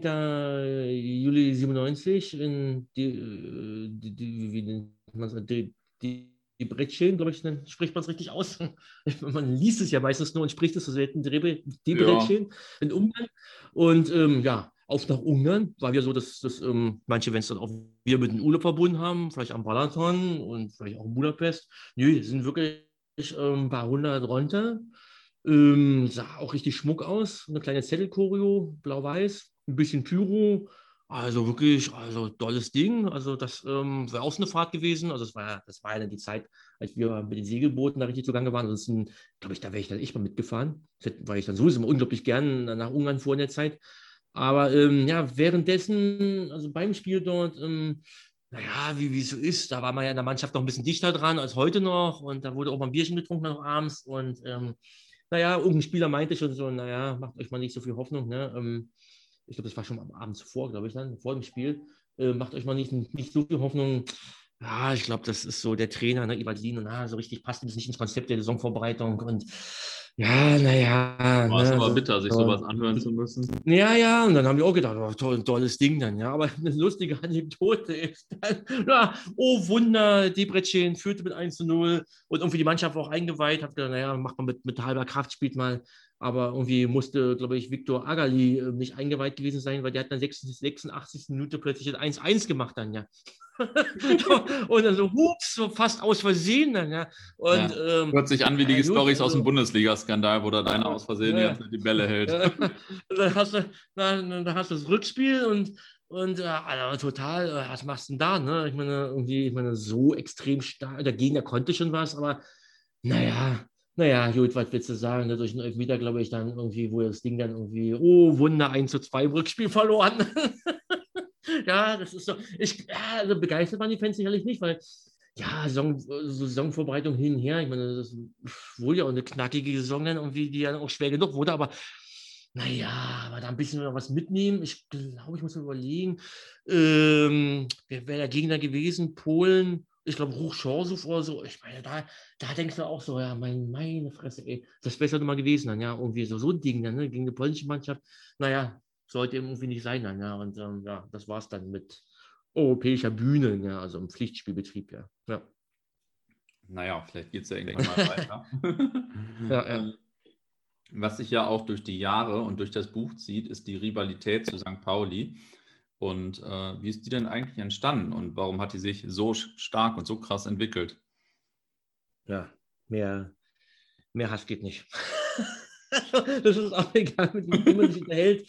Ähm, ich komme gleich zurück, wie es entstanden ist oder wie es dann kam, aber das ist so, das ist das letzte Mal, dass Rostock da gespielt hat, war ja 2012 und dann, dann durften die ja nicht in den Gästeblock, war ja polizeiliches äh, Kartenverbot und es gab ja diese Fan-Demo dann durch, durch Altona und es war ja auch die Saison, als dann Hansa abgestiegen ist, dann ein Spiel später.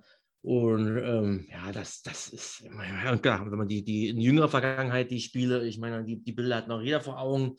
Und ähm, wenn man jetzt äh, guckte, in den letzten Spielzeiten war ich St. Pauli auch ein bisschen so Richtung Abstiegszone und da wurde schon die Hände gerieben. ja, aber jetzt könnte es natürlich andersrum sein, dass das Hansa ja, ist ja auf einem sehr guten Wege. Und dann St. Pauli, ja. Also wenn man sich da um, auch mit Älteren zusammensetzt, dann auch hier in Berlin, die in Berlin wohnen und ähm, man kann sich unterhalten, mit wie man will, alle sagen, das ist das Spiel. Punkt. Danach kommt eine Weile nicht. Wenn Hertha absteigen würde, was natürlich auch krass wäre, und Hansa würde sich dann, und die beiden würden sich mal wiedersehen, ist auch ein mega Duell, mal vorausgesetzt auch, dass Zuschauer zugelassen sind. Völlig mit der ganzen Vorgeschichte, das völlig krass, klar, ja. Hertha, Hansa. Aber St. Pauli, Rostock, das steht fünf Stufen höher. Ne? Ja, wie, wie kam es? Die, die, die ähm, das erste Mal haben sie sich zweite Bundesliga gesehen, 92, 93. Muss man auch sagen, ähm, da äh, ließ sich noch, auch noch entspannter hinfahren. Ne? Die ersten zwei Saisons da, ähm, wenn man so die Berichte liest, hier auch von Heiko in der Fankorke, naja, man ist hingefahren, man ist da irgendwo eingekehrt. Ähm, naja, das, äh, ja, ne? aber trotzdem natürlich schon so, weil politisch hatte der auch da schon so, hm, naja, hm, hat sich das schon angeguckt und irgendwie, naja, nie, niemand hätte gesagt, irgendwie ist ein geiler Verein. Ähm, zumal es, man darf auch nicht vergessen, gerade Anfang der 90er oder auch Ende der 80er, es gab auch so punktuelle Verbindungen zum HSV halt, ne, die gab es halt, mhm. so in Norddeutschland so ein bisschen da so. Und ähm, gab bei manchen war so ein bisschen Nähe. Das ist dann später auch dann abgekühlt. Und, aber es gab ja so ein paar Verbindungen. Ja, und auch das war dann schon so Grund, naja, St. Pauli. Also das war ausgeschlossen, dass da irgendwie da irgendwie jemand da freundlich gesinnt sein würde. Und ähm, ja, die ersten, die ersten Aufeinandertreffen sicherlich noch so halbwegs im normalen Rahmen. Dann kam halt dann auch 93 der Film äh, Schicksalsspiel vom dem Studio Hamburg NDR und das war halt so diese Romeo, Julio, äh, Romeo und Julia-Geschichte, ne? Irgendwie so äh, Rostock, ich weiß gar nicht, wie rum, Rost, Rostocker verliebte sich in St. Pauli, Frau oder andersrum, egal jetzt. Aber auf jeden Fall, um diese Story drumherum war eben wirklich dieses Ost-West, gut, böse, politisch rechts, politisch links. Das war eben dann irgendwie so krass und aus Rostocker Sicht auch so mies, da gab es eben dann extrem viel Kritik auch am Film, vom Fanprojekt, vom Verein und, ähm, und auch die, die Zeitungen, gab Leserbriefe in den Zeitungen und auch Zeitungen im Raum, dann äh, MacPom, die haben sich auch dem, mit dem Film beschäftigt und äh, auch selbst Leute, die dann nicht ganz so eng sehen, haben schon gesagt, naja, das ist schon, also wie Rostock da halt dann, ähm, Rostock auch als Stadt, ja, nicht, auch als Stadt halt nicht nur der Verein und die Fans, wie das da halt rüberkommt, das ist also unter aller Sau. Und ja, dann die weiteren Aufeinandertreffen. Man ist, dann gab es ja erst erste Liga, dann natürlich dann das Spiel, da war dann schon richtig Dampf und Pfeffer drin. Ähm, 23. September 1995, 2 zu 0 Sieg des FC Hansa am Ostseestadion, beinlichen Baumgart machten die Tore. Naja, und dann die, die berühmte, ja, was war es? Eine Rauchbombe, eine Fackel, Tränengas. Ne? Jeder hat da irgendwas von irgendwas anderem gesprochen. Ich habe mal gehört, dass, dass, dass irgendjemand ähm, eine Fackel wohl äh, völlig sinnfrei auch in den Innenraum geworfen hat und äh, die irgendwie mit einem Feuerlöcher ausmachen wollte und da irgendwie eine chemische Reaktion stattfand. Ähm, sei es, wie es sei. Auf jeden Fall gab es natürlich schon Qualm und sicherlich auch ein bisschen beißenden Geruch. Aber halt der, der St. Pauli-Torwart Klaus Tomforde, ja, extrem theatralisch dann und der hat Kontaktlinsen und die Augenreizung und Spielabbruch am besten gleich und Punkte für St. Pauli. Und äh, ja, da stand es ja auch schon, glaube ich, 2 zu 0 für Rostock. Also das ähm, hätte, wäre denen natürlich extrem gelegen gekommen.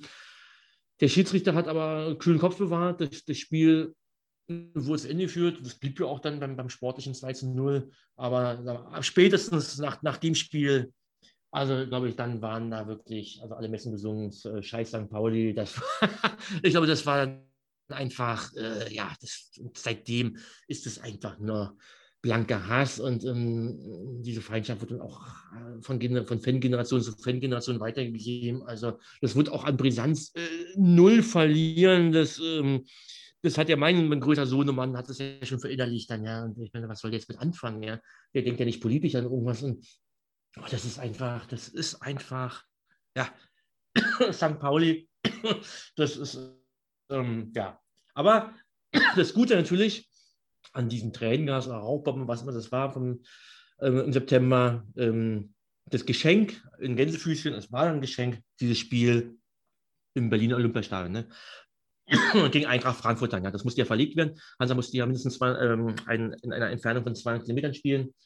Und dann haben sie ihr Spiel in äh, Berlin ausgetragen. Und ähm, eine riesen Karawane ist dann von der Küste runtergefahren nach Berlin. Und ähm, das war eben das Gänsehautspiel.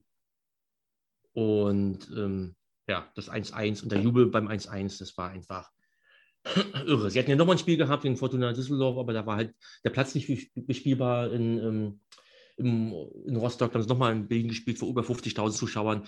Und ich glaube, auch die Spiele haben, hat, hat äh, da haben viele Berliner, Brandenburger auch das Herz an Hansan verloren dann, ja. Ist ja ziemlich lustig eigentlich, dass man da Hansa bestrafen wollte, aber Hansa damit ja eigentlich noch ziemlich gewachsen genau. ist. Die haben dann einen Zuschauerrekord aufgestellt für sich. Das war eine lustigerweise, war ja auch dann ich habe die Eintrittskarte ja noch von, von, dem Spiel, äh, die, haben ja, die konnten ja so schnell auch gar nicht an irgendwelche, äh, die wurden ja heute im Voraus auch schon gedruckt. Ähm, da steht dann halt Ostseestadion auch drauf, dann, ne? Eintracht Frankfurt dann ja, die ist dann schon, das äh, fetzt dann schon, ja. Das ist ähm, 60.000 ist natürlich, hat, hat ja auch, hat ja auch den, den Zuschauerschnitt der insgesamt plus dem Fortuna Düsseldorf-Spiel ja auch unglaublich nach hoch, hochgehoben, ne? über 30.000. Ja, das ist ja auch so eine lustige Anekdote. Ja, ja. cool, wenn der Zuschauerschnitt dann nachher am Ende der Saison ja, ja. größer ist als die Kapazität des eigenen Stadions. mhm. ähm, wie fing das denn eigentlich mit den Ultras in Rostock an? Also, äh, ich weiß nicht, gab es bestimmte Initiatoren? bezogen die ersten Ultras sich auf, auf, Italien oder hat man das gemacht, weil das, keine Ahnung, wo auch gemacht wurde? Wie, wie fing das so an? Genau, das ist ja, also wenn man so speziell in dem Fall äh, zu den Subtras, wenn man sich da so ranwagt thematisch und da so was schreiben will, geht es natürlich immer, kann es extrem schnell passieren, dass es halt in, in Schräglage kommt, weil man merkt, diese ganz alten ähm, die allererste Generation dieser Ultratechnik unterwegs waren, natürlich auch unterschiedliche Sichtweisen und ähm, also von daher, da wirklich exakt zu sagen, das sind jetzt die Leute, die sich zusammengefunden haben. Das, ich habe, es gibt ja ein Kapitel in dem Buch und auch da geht ein bisschen, habe ich das ein bisschen so beleuchtet und erklärt, wie, wie das halt allgemein so der Fall war. Ne? Das war so, wenn man sich auch die Fotos anguckte in, ähm, bei Hansa, da hat man schon gesehen, das Ende der 90er, wir bundesweit in vielen anderen Stadien ja auch schon mal so versucht wurde, eine einfache Zettelkurio zu machen. Ne? Dass es so einfach ähm, Fans gab, die ähm, einen Schritt weiter dachten und ähm, ja, sich engagiert haben, zusammengeschlossen haben und, und ähm, gesagt haben, ja, hier muss mehr, ne? hier muss mehr Stimmung rein, weil die ähm, haben ja schon vier, fünf Jahre in der ersten Bundesliga gespielt und ähm, es kommt ja auch eine, ein bisschen Routine, gerade bei Heimspielen kommt ja auch rein, ne? dieses naja, das wird dann schon das Sitzplatzpublikum, ob das dann so richtig komplett mitgeht und, und auch so, eine, so eine Heimkurve bei Heimspielen, dann ist es ja schon fast eine gewisse Normalität, dass man erst Liga spielt. Da muss mehr Pep rein. Ne? Das, ist, ähm, das ist ja in vielen Standorten da natürlich ähm, einhergehend mit so, es war ja schon spürbar, dass, dass viele Stadien auch modernisiert wurden, dass dass ähm, der DFB da, ähm, naja, so ein bisschen die Kommerz Kommerzialisierung war ja schon zu spüren. Und ähm, da wollte man natürlich dann schon mal ein bisschen ja, entgegensteuern. Ne? Nicht, dass es dann, das war natürlich eine, eine, schreckliche Vorstellung. Irgendwann hast du nur so ein Sitzplatzpublikum wie eine Operette und dann wurde noch geklatscht und irgendwann mal die Welle gemacht. Äh, das haben dann haben natürlich auch ältere und auch jüngere Fans dann erkannt. Und ja, dann ähm, ging es dann, ähm, ja, Rostock 90, 99, 2000, hat man auch auf die Fotos gesehen. Dann gab es auch schon mal Doppelhalter.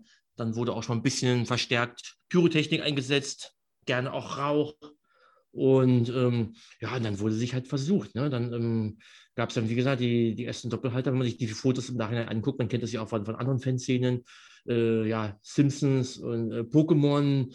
Und ähm, jetzt möchte ich mal auf ganz kurz meine Sichtweise von damals, das mal gar nicht auf Rostock so bezogen, aber also das, das war für mich Ende der 90er, also das war die Zeit, als ähm, wir an den Booten da gebaut haben und irgendwann auch die Weltumsegelung starten wollten, aber das war, äh, also das fand ich auch skurril. Also die, die, diese ersten Bestrebungen so, waren natürlich auch sehr, sehr junge Leute. Und dieses ähm, Dauerschwenken von Fahne, es waren ja auch nicht viele, ne? man hat richtig gemerkt, da, da tut sich was zusammen und irgendwie diese Doppelhalter und wie gesagt, diese, diese Figuren, diese selbstgemalten. Und gedacht, um Gottes Willen. Also wirklich, ich habe mich in dem Moment als einer der ganz Alten dann schon gefühlt. Ich meine, na, wie alt war ich dann bitte schön zur Jahrtausendwende? Immer durchrechnen, 27 aber naja, gut, der zehn Jahre trotzdem ja schon Fußball hinter mir so ein bisschen. Ne? Ja, also für uns als junge Ultras wäre das damals sehr alt gewesen. Ja, ja, eben, eben drum. Ja. Und ja, klar. Und ähm, ich habe mir das dann angeguckt und ähm, ich muss ja auch sagen, Anfang der 90er auch extrem viel mitgemacht. Ja. Europapokal mit Leverkusen und wirklich, also, was da die Post auch abging, dann nach Eindhoven und, und also so völlig skurrile, geile Sachen auch. Und Köln, Müngersdorf, Schalke, man hat es ja wirklich auch lieben gelernt. Dortmund ja nicht zu vergessen, Südtribüne. Ich habe ja überall genascht, alles mal ein bisschen mitgeguckt, gemacht, getan. Und ähm, mir hat es so dieses, dieser 90, 90er Jahre Fußball, also äh, in der ersten Liga vor allen Dingen, also wenn richtig pralle Fankurven auch vorhanden waren, das war schon geil. Ne? Das war so, ja, es war auch ein bisschen Hassliebe, so ein bisschen die Stadien, ne? so, oh, so windig und kalt, aber auch so. Und klar hat man sich auch schon gesagt, oh, neues Stadion, ein bisschen eng und wie in England. Kaiserslautern West und, und Westfalenstein, Dortmund sind ja auch schon richtig geil gewesen. Naja, war mal so, so, so ein Hin und Her. Ne? Und irgendwie schon, natürlich, wenn man Fanzines gelesen, gelesen hat oder Dokus mal gesehen hat, so auf VHS-Videos damals aus Italien, hat man schon gedacht, ja, geile Scheiße, das ist Ultras und boah, naja, aber wie hat man sich ein Ultra vorgestellt? Naja, schon wie Italien, ne? so wie in dem Film ja, AS Rom Juventus, ne? kernige Typen, wo es, wo im Klo die, die, die, die, die, die Sanitäreinrichtungen rausgerissen werden. Ne?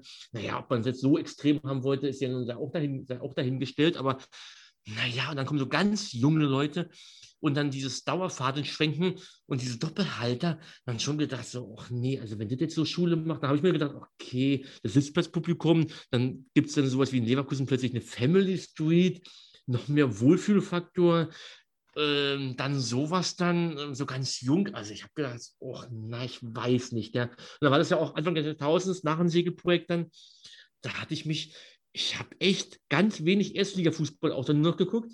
Ich habe hab mich da rumgetrieben in der Regionalliga und so eine OV-Oberliga und so, ne? Äh, tatsächlich so, so zwei, drei Jahre. Ne? Das ist so, tatsächlich, das war so, hm, Bundesliga so, äh, ich habe einen Blick drauf gehabt, völlig klar, aber das war so richtig so. Hm. Und dann, dann weiß ich noch, 2003 oder so mal Westfalenstein mal wieder hingegangen mit, mit Carsten von Turus, dann so mal eine Karte gekauft. Na, wirklich so, Mhm. Ja, wirklich so, hm, tja, was wird das jetzt, ne? Hm, dann so Schalke so das erste Mal und so in der neuen Arena.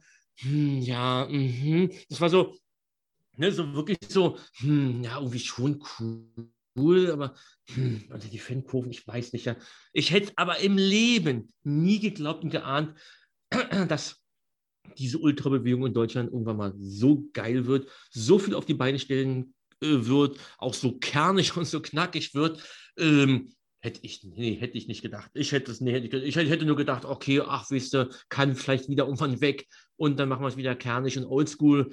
Ähm, aber dass sich das dann so, oh, also geil, ne? Wenn man das sieht, ist es dann Dresden, natürlich auch Frankfurt und äh, anderen Vereinen, Köln, Dresden, Magdeburg, äh, Rostock, irre, ne? Das ist natürlich ein Träumchen, ja. Und da muss ich natürlich sagen, als es dann soweit war, naja, sagen wir so 2010 oder so, ne, als es dann so richtig, richtig dann Fahrt aufgenommen hatte und wirklich, oh, was für Choreos und Pyro und sonst was alles und auch dieser Kampf, dann DFL-Papier und dann gedacht, mein lieber Scholli, also was, was da auch so hintersteckte an Kreativität und, und auch so diese Vernetzung und um, die, dem DFB und DFL so Paroli bieten zu können, oh, geiler, geiler Scheiß. Da habe ich dann echt den Hut gezogen. Und dann habe ich auch im Nachhinein allen Ultras und allen jungen Leuten, die da irgendwie, ähm, ja, ich meine, wie viel Gegenwind, wenn die gehabt haben damals, ich möchte nicht wissen, auch in Dresden, ne? ich meine, das Buch hier von Lemi ist ja ganz lustig, wie sich da aufs Podest gestellt hat. Ich meine, die Alten, die hätten den am liebsten da weggeklatscht, dann haben wir verpiss dich, ne? ist,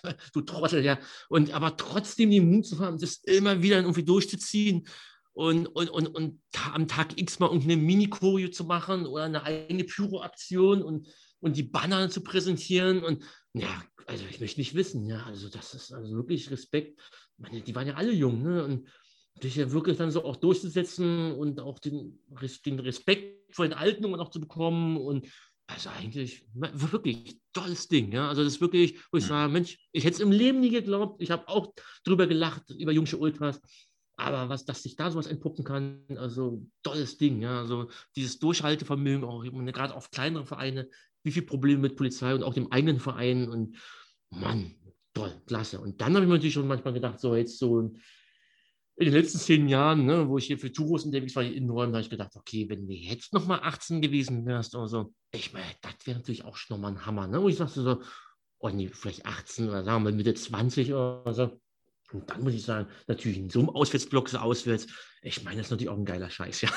Ne? ich meine, ich, ich will die alten Zeiten nicht vermissen. Ich bin unglaublich glücklich, dass, dass ich die erlebt habe.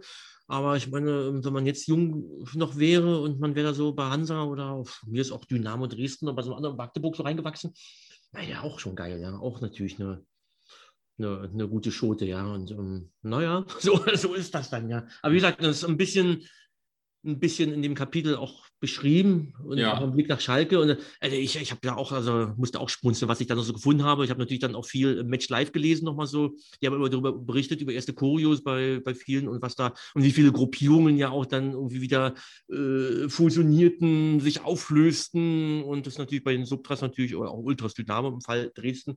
Ähm, ja, ne, ähm, da gab es halt nicht durchgezogen. Ne? Ihr Stoff ging nie verloren. Und ähm, wenn man sich das überlegt, ich meine, das sind im Fall der Subtras mal einfach schon 20 Jahre. Ja, also das ist natürlich schon ja, krass. Ne? Ich meine, das ja. ist schon aller, wer jetzt 20 ist, wurde damals gerade geboren. Also das ist natürlich schon, das ist wirklich verrückt, wirklich. Naja. Ja, hätte ich, ja.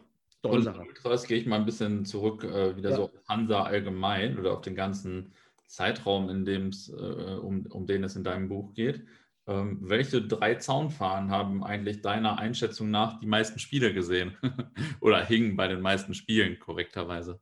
Ja, na, da habe ich dann ähm, was, was im Blick gehabt, aber habe einen, einen Urgestein heute nochmal gefragt, nach seiner Meinung. Da muss man wirklich mal einen ganz alten mal zu Rate ziehen, ne? der seit 40 Jahren da schon zu Hand geht und der meinte, naja, Dynamik, Volgastar und die Fischer, ja. Also die drei Stoffe wahrscheinlich über einen Zeitraum. Ähm, ja, kann man sagen, die werden schon die meisten Spiele so heim, auswärts, die drei sind es dann, ja. ja. Mhm. Aber natürlich generell bekannt ja Hansa dafür. Früher und auch in der Gegenwart, so ähnlich wie Dynamo Dresden natürlich, äh, ja, Wahnsinn, ne? diese Beflaggung, diese vielen ja, Stoffe. Also was für, was für Schmuckstücke da auch bei sind und manchmal auch hinzukamen. Also ist natürlich eine Augenweide, ja. Ist einfach, ja, ist, ist ein eigenes Thema. In der Fußballfieber hatte ich ja so ein Kapitel äh, drin gehabt über die Zaunfahnen. Äh, wollte ich bei Kaperfahrten tatsächlich das nochmal ausweiten. Äh, musste aber auch, äh, ich gedacht, okay, das ist bei, bei der Fußballfieber ja schon mal behandelt. Ich, aber das kann man wirklich nochmal noch mal ausweiten. Ich glaube, bei Kaperfahrten 2 werde ich das wirklich nochmal machen und dann ähm, dann mal wirklich zusammentragen, wie alt sind jetzt eigentlich einzelne Stoffe, die jetzt am Zaun hängen und ähm, oder was waren auch legendäre Stoffe in den 80ern oder so und ähm, ja, natürlich ein geiles Thema, definitiv, ja. Also, aber da muss, da muss eigentlich muss da jeder recherchieren, weil die, weil, weil, weil die Älteren haben dann äh, manche jüngere Stoffe nicht mehr so im Blick, weil die ja nicht mal so ganz nah an der aktiven Fanszene sind. Die, die Jüngeren können es ja nicht wissen, was in den 18 hing oder Anfang der 90er. Da muss man eben wirklich alles mal zusammennehmen ne? und ähm, mit Jung und Alt und ja, aber ist ja alles möglich, ja. Aber spannendes Thema auf jeden Fall, ja. Ähm, bei Hansa muss man natürlich auch schnell äh, an Zaunfahren sowieso denken, aber auch an Stendal 2006, ähm, als unter ja. anderem Polizeiautos oder ein Polizeiauto oder so angezündet wurden. Ähm, wie kam es eigentlich damals zu diesem äh, Vorfall? Und, ja, und vielleicht auch noch gleichzeitig hatten die Ausschreitungen eigentlich so viele, viele Nachspiele, viele Anzeigen, ja, Stadionverbot oder sowas. Mhm. Ähm, äh, ich hatte ja ähm, bei der Recherche für das Kapitel nochmal so ein bisschen mir den allgemein so angeschaut, den Zeitraum.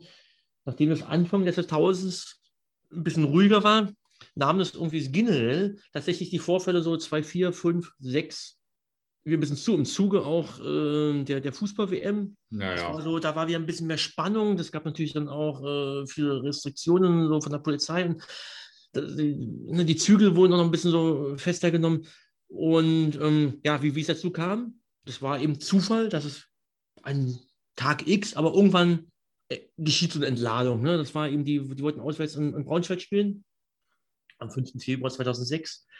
Und, ähm, und die sind mit dem Zug von Rostock-Schwerin nach Stendal, war ein klassischer Umsteigebahnhof dann. Ähm, auf, der, auf der Route sind da hingefahren und die, äh, was ich auch nicht so im Blick hatte, so die, die Hinfahrt dorthin nach Stendal war eben schon eine einzige Katastrophe. Das war eben absolut überfüllt, der, der, Zug. Das war, die haben dann schon oben in den Gepäckablagen gelegen. Keiner konnte mehr aufs Klo gehen. Äh, manche mussten so dringend, die haben, die, die haben dann irgendwie äh, ja, eine Colaflasche, eine Bierflasche genutzt. Und äh, ja, für Frauen ja natürlich, für Mädels ja irgendwie noch unangenehmer alles. Also es war extrem scheiße, so richtig krass. Also so, hm. dass es echt keinen Spaß mehr macht. War eben ja. eine unangenehme Route. Das kommt immer darauf an, ja, wie fährt man halt mit dem Zug. Das ging halt über Stendal. Und dann kam eben die Nachricht äh, relativ äh, kurzfristig, das, das, Spiel fällt aus. Ja, dolle, dolle Sache. Ne? Fährst nach Stendal und dann kriegst du mit, okay, brauchst gar nicht weiterfahren. Äh, Spielfeld aus, sagst du, Mensch, meine Fresse, ey, das hätten die am Tag vorher schon irgendwie, ich meine, Wetterbericht war vielleicht abzusehen, bist du stinksauer, bist total bedient, ne? Und ähm, ja, und dann ähm, hat sich das da, äh, Polizei war schon vor Ort mit paar und ähm, ja, und dann hat sich das hochgeschaukelt. Da gibt, hat man die Geschichte gehört, dass ähm, ein Kind oder ein Heranwachsender irgendwie äh, auch aufs Klo musste und irgendwie ein bisschen abseits ähm, dann irgendwie an irgendeinen Baum oder an die Wand des Bahnhofs, ich weiß es nicht so genau, eben sich da entleert hatte und es dann Stress mit der Polizei gab und der Vater dann auch ähm, natürlich schnell da war und natürlich irgendwie äh, Wortgefecht und naja, man kann sich das vorstellen. Da waren natürlich noch, noch mehr Leute, die eh schon alle geladen sind, sehen es dann, dass der irgendwie ein Kind oder ein junger Jugendlicher da irgendwie äh, mit der Polizei da irgendwie zugange und dann ging das dann Schlag auf Schlag. Ne? Das, ist, das hat sich dann extrem hochgeschaukelt, das ist ähm, extrem hochgekocht und dann hat sich, glaube ich, alles, was aufgestaut ist, hat sich an dem Tag dann komplett entladen in Sachbeschädigung. Es gibt jetzt ein paar Handyvideos, ne, die wirklich surreal irgendwie auch auswirken, weil es natürlich diese Qualität hier irgendwie die, ja. die, diese ersten Handykameras die haben ja auch so völlig sorglos jetzt zum Teil auch gefilmt, verwackelt, grisselig und ähm, viele Videos werden sicherlich im Nachhinein auch wieder gelöscht worden sein, aber ein paar gibt es dann so im Netz. Und ähm, ja, im Hintergrund sieht man halt die, die Polizeifahrzeuge, die brennen. Und ähm, das ist äh, ja, aus heutiger Sicht wirklich völlig surreal. Ne? Irgendwann, wo die Sache halt dann, klar, Polizei ähm, kam noch massiver dann. Irgendwann hat sich dann wieder beruhigt. Ähm, paar sind dann zurückgefahren, äh, ein paar haben es geschafft, sich da abzuseilen und sind dann, glaube ich, ich glaube, die sind nach Wolfsburg und haben sich dann da eine Karte gekauft, haben das Spiel irgendwie geguckt und naja, und dann auf der Fahrt zurück nach Rostock musstest du irgendwie auch aufpassen. Dann hat sich rumgesprochen, dass da schon die Polizei dann auch wartet. Ne? Dann irgendwie sind manche schon irgendwie vorher raus, dann irgendwie aus dem Zug und äh, ja, über die Gleise irgendwie geflitzt und um jetzt da nicht in die Fänge zu kommen. Man kann sich natürlich vorstellen, klar, die äh, da natürlich das Ding war natürlich eine ganz, ganz großer Glocke. Und ähm, natürlich wurde versucht, natürlich die einige Täter zu identifizieren und ähm, gab ja auch Verhandlungen und äh, Anzeigen und es wurde sicherlich dann auch intern innerhalb der Fanszene natürlich heiß diskutiert und manche haben gesagt, ja, ja das muss eben so kommen und äh, die Bullen haben es eh verdient gehabt. Andere werden gesagt haben, das geht gar nicht. Vor allem die, die vielleicht an dem Tag auch gar nicht mit auswärts gefahren sind, da ist definitiv eine Grenze überschritten worden, vor allem da ähm, Fahrzeuge abzufackeln. Und ähm, Ja, das ähm, wurde Geld gespendet sogar noch im Nachhinein dann für so eine, ähm, für so eine Rollstuhl-Liftanlage, die irgendwie auch kaputt ging. Also da, da klar, da hat, hat die Fanszene auch gesagt, ja, okay, das ist natürlich jetzt irgendwie sowas kaputt zu machen, ist ja nur wirklich völlig behindert. Und äh, manches hätte echt nicht sein müssen und das ist ja völlig klar. Aber ähm, viele werden sich trotzdem einig sagen, prinzipiell, die Polizei als solches hat es verdient gehabt. Ja, um das mal so zu sagen, das ist eben wirklich, man hat so viel eingesteckt und so bei so vielen Auswärtsspielen, diese ganzen Drangsalierungen, da hat sie an dem Tag mal richtig geknallt dann, ne? Ob man nun gleich so ein Fahrzeug in Band stecken muss, natürlich dann, also wenn es die wenigsten zustimmen, dass es so sein muss, aber ähm, ja, das, ähm, klar, das ist, äh, ja, ich habe es auch zur gleichen Zeit war ein anderer Vorfall, aber ich meine, was, was es auf so einen Verein auswirkt, habe ich gesehen beim BFC gegen Union ne, 2006, als äh, der Platz gestürmt wurde, in 75 Minuten das Spiel abgebrochen wurde wie, wie das nachschwingt, wie lange, ne? Wahnsinn, ne? Das ist schon, beim BFC war ich ja auch ganz dicht dran und das ist irre, ne? Wie lange das gebraucht hat, das aufzuarbeiten, bis so ein Verein wie auf, so bis auf die Beine kommt. So ein kleiner Verein hat dann sogar noch mehr schwer zu kämpfen, dann, aber bei Hansa, der Ruf natürlich ist natürlich dann, ähm, dann, dann kann man sich natürlich auch die nächsten Auswärtsfahrten ja vorstellen, ne? Ja. Die Polizei, auf, glaube so Dresden, glaube ich, kam dann relativ zeitnah, dann, ja, mit Hubschrauber und so richtig auf Zack dann, ja. und äh, und ähm, trotzdem ähm, war man mit voller Kapelle trotzdem in Dresden und hat da was gezeigt, hat Pyro gezündet dann ja, aber naja, das ist natürlich dann schon, ja, ähm, ja, das, ähm, naja, gut, der, der Ruf war natürlich dann ja, natürlich dann eben vorhanden, logisch, ja. Dann kommen wir mal wieder zu einem lustigeren Thema. dann ja. kommen in deinem Buch ja auch immer mal lustige Anekdoten vor, wie Fußballfische, Alkohol. Erzähl doch mal gerne von Fußballfische, Alkohol oder auch von einer anderen amüsanten Aktion. Ja, genau. 5. März 2005 das ist eine, das ist eine der Geschichten, ähm, die mir der NB Frank, äh, nee, nee, äh, ähm, nein, der, der, der, äh, in Stralsund, genau, da, ich glaube, die Geschichte wurde in Stralsund beim Bierchen ähm, von Martin, genau, von Pommern ähm, noch so mitgegeben, gesagt, ja, guck das nochmal an, ne, das ist gar nicht, das ist kurioserweise gar nicht so, das wurde natürlich in der Zeit, wer es gesehen hat, natürlich wird das schon für Gespräch aufgesorgt haben, aber so richtig Weiß ich nicht. Das ist jetzt nicht so wie Ständer, wo du sagst, ah, ja, alles klar, alles klar. Ne? Nee, das, so, so, so bekannt war das dann auch gar nicht. Aber natürlich eine coole Aktion. 5. März 2005, auswärts nach Hannover. Ja, das Motto, wie du schon gesagt hast, ähm, Fußball, Fischer, Alkohol. Ähm, Im Friesennerz äh, mit, mit Fischerhüten, äh, Gummistiefeln zum Teil, also so, so völlig schräg halt. Sind dann da so ein Mottofahrt dann halt ähm, hingefahren. Und ähm, ja, dann wurden unglaublich viele Fische schon im Vorfeld gekauft und die mussten ja auch alle irgendwie in den, in den Blog damit rein. Und dann hört man auch die verschiedensten Geschichten. Manche haben die einfach so als, als Snack ganz offiziell am Ordner vorbei äh, mit den Stein genommen. Manche wird der Fisch auch abgenommen sein. Manche haben sich den, den Lachs sozusagen quasi, um ein bisschen Wortspielerei zu machen, so in die Hose gesteckt. Und ähm, da wird manchen Ordner auch erstaunt haben, was da plötzlich sich da vorne wölbt. und ja, ähm, letztendlich waren genügend, genügend Fische drin und so, ja, zu einem Moment dann äh, gab es dann halt einen Fischsalat, die flogen dann hübsch durch die Gegend. Ähm, gibt dann so ein paar, paar Fotos ja, aus dem Blog heraus, nicht so in gestochener Qualität und so, ne? logischerweise ist es also eine geringe Auflösung, aber ein paar Aufnahmen sind ja auch im Buch dann so drin, ist natürlich eine, eine witzige Geschichte. Die wurde in ähnlicher Weise ja nochmal in Jena wiederholt, bei dem Spiel war ich im Innenraum, wir haben euch was mitgebracht, Fisch, Fisch, Fisch, nicht im Outfit, aber dass dann eben dann der Räucherfisch dann in den Nina-Block rüberflog oder in den mhm. Innenraum. Und ja, so ist das mit, mit, mit Fisch, ja. Mhm. Ja, ähm, ich weiß, dass noch ein paar, paar andere einige lustige Anekdötchen, um mal lustig zu bleiben, will ich den Bogen nämlich nochmal zu den Amateuren nämlich schlagen. Ja, gerne. Und die, äh, mir, ähm, wenn ich die Heftchen lese, dann so die alten Fanzines, dann habe ich da auch schon mal ausgelesen, dass es dann irgendwie, ah, Amateure muss, leider kam da mal nie so viel mit, aber irgendwie, das gab echt Liebhaber, die immer zu den Amateuren auch gingen.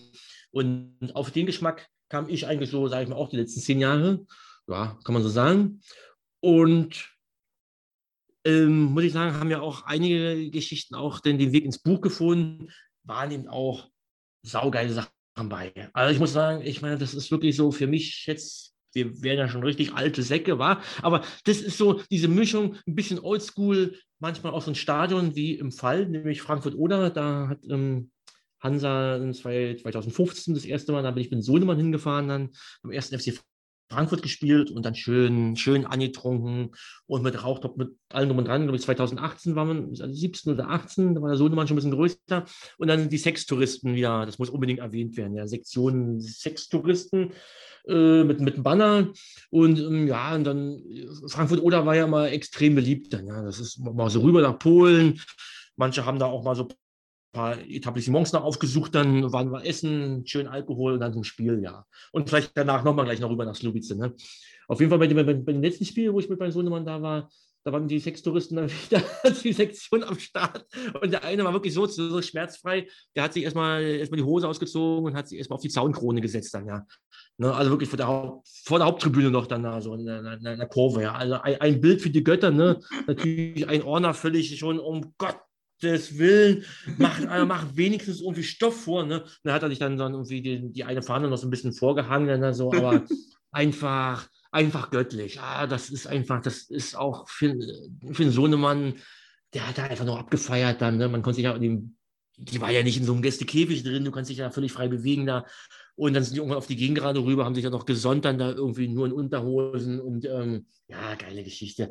So, so ein ähnlich cooles Spiel war auch bei Hürtükel, das glaube ich war 2014, ja 14. Ich habe da damals in Neukölln gewohnt. Das war ein Spiel, da konnte ich in fünf Minuten hin zu Fuß in der Sonderlee.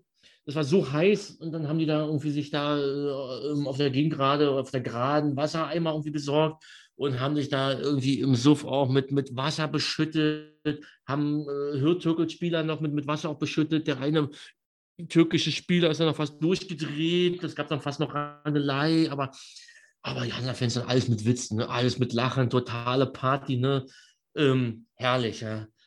Strausberg auswärts, auch ein, ein so ein schönes Spiel mit Hans Amateure, ähm, sind so rüber auf die Wiese, haben da eine Pyro-Aktion gemacht, da fast die ganze Wiese noch abgebrannt.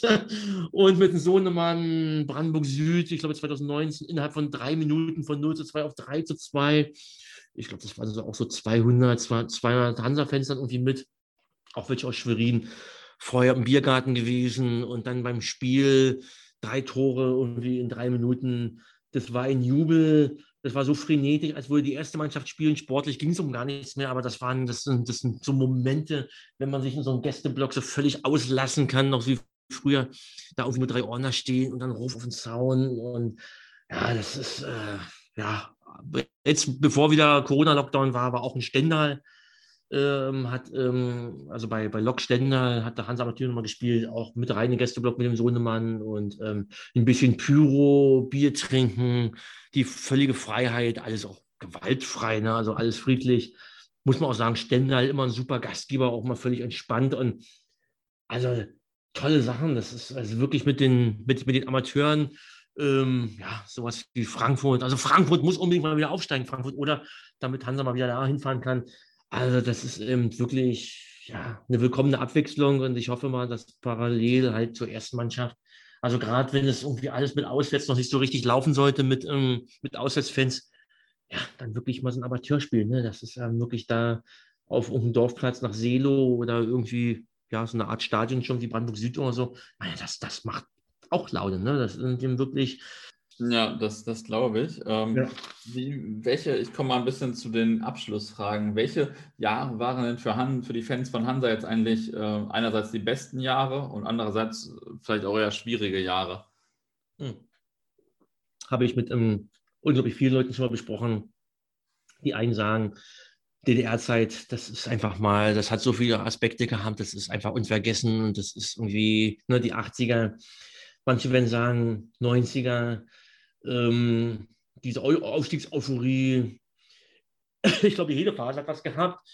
Ich glaube so vielleicht nicht so, auch so fantechnisch vielleicht die Phase von 2000 bis ja, 2003, 2004 vielleicht, obwohl die, auch die Anfangsphase ist natürlich der Ultrabewegung eigentlich auch schwer zu sagen, aber wenn man so auswärts dann so sieht bei 68 vielleicht mal oder irgendwie so Fotos, 2, 3, ja, es gab auch lustige Erlebnisse, ne? also das ist ja irgendwie auch Quatsch zu sagen, aber vielleicht also war es vielleicht nicht die, die hochspannendste Zeit dann vielleicht dann, ja, aber ähm, also eigentlich wird jeder irgendwie dann sowieso seine Phase haben. Das ist jetzt aus meiner Sicht das zu sagen, ist, ist, ist eigentlich sowieso unmöglich, ja. Was definitiv aber der Fakt ist, weil ich das natürlich auch ganz nah dran war und auch darüber berichtet habe, ist natürlich schon die, was eine wirklich schwere Phase war, war jetzt wirklich so 2013 bis 2016, ja.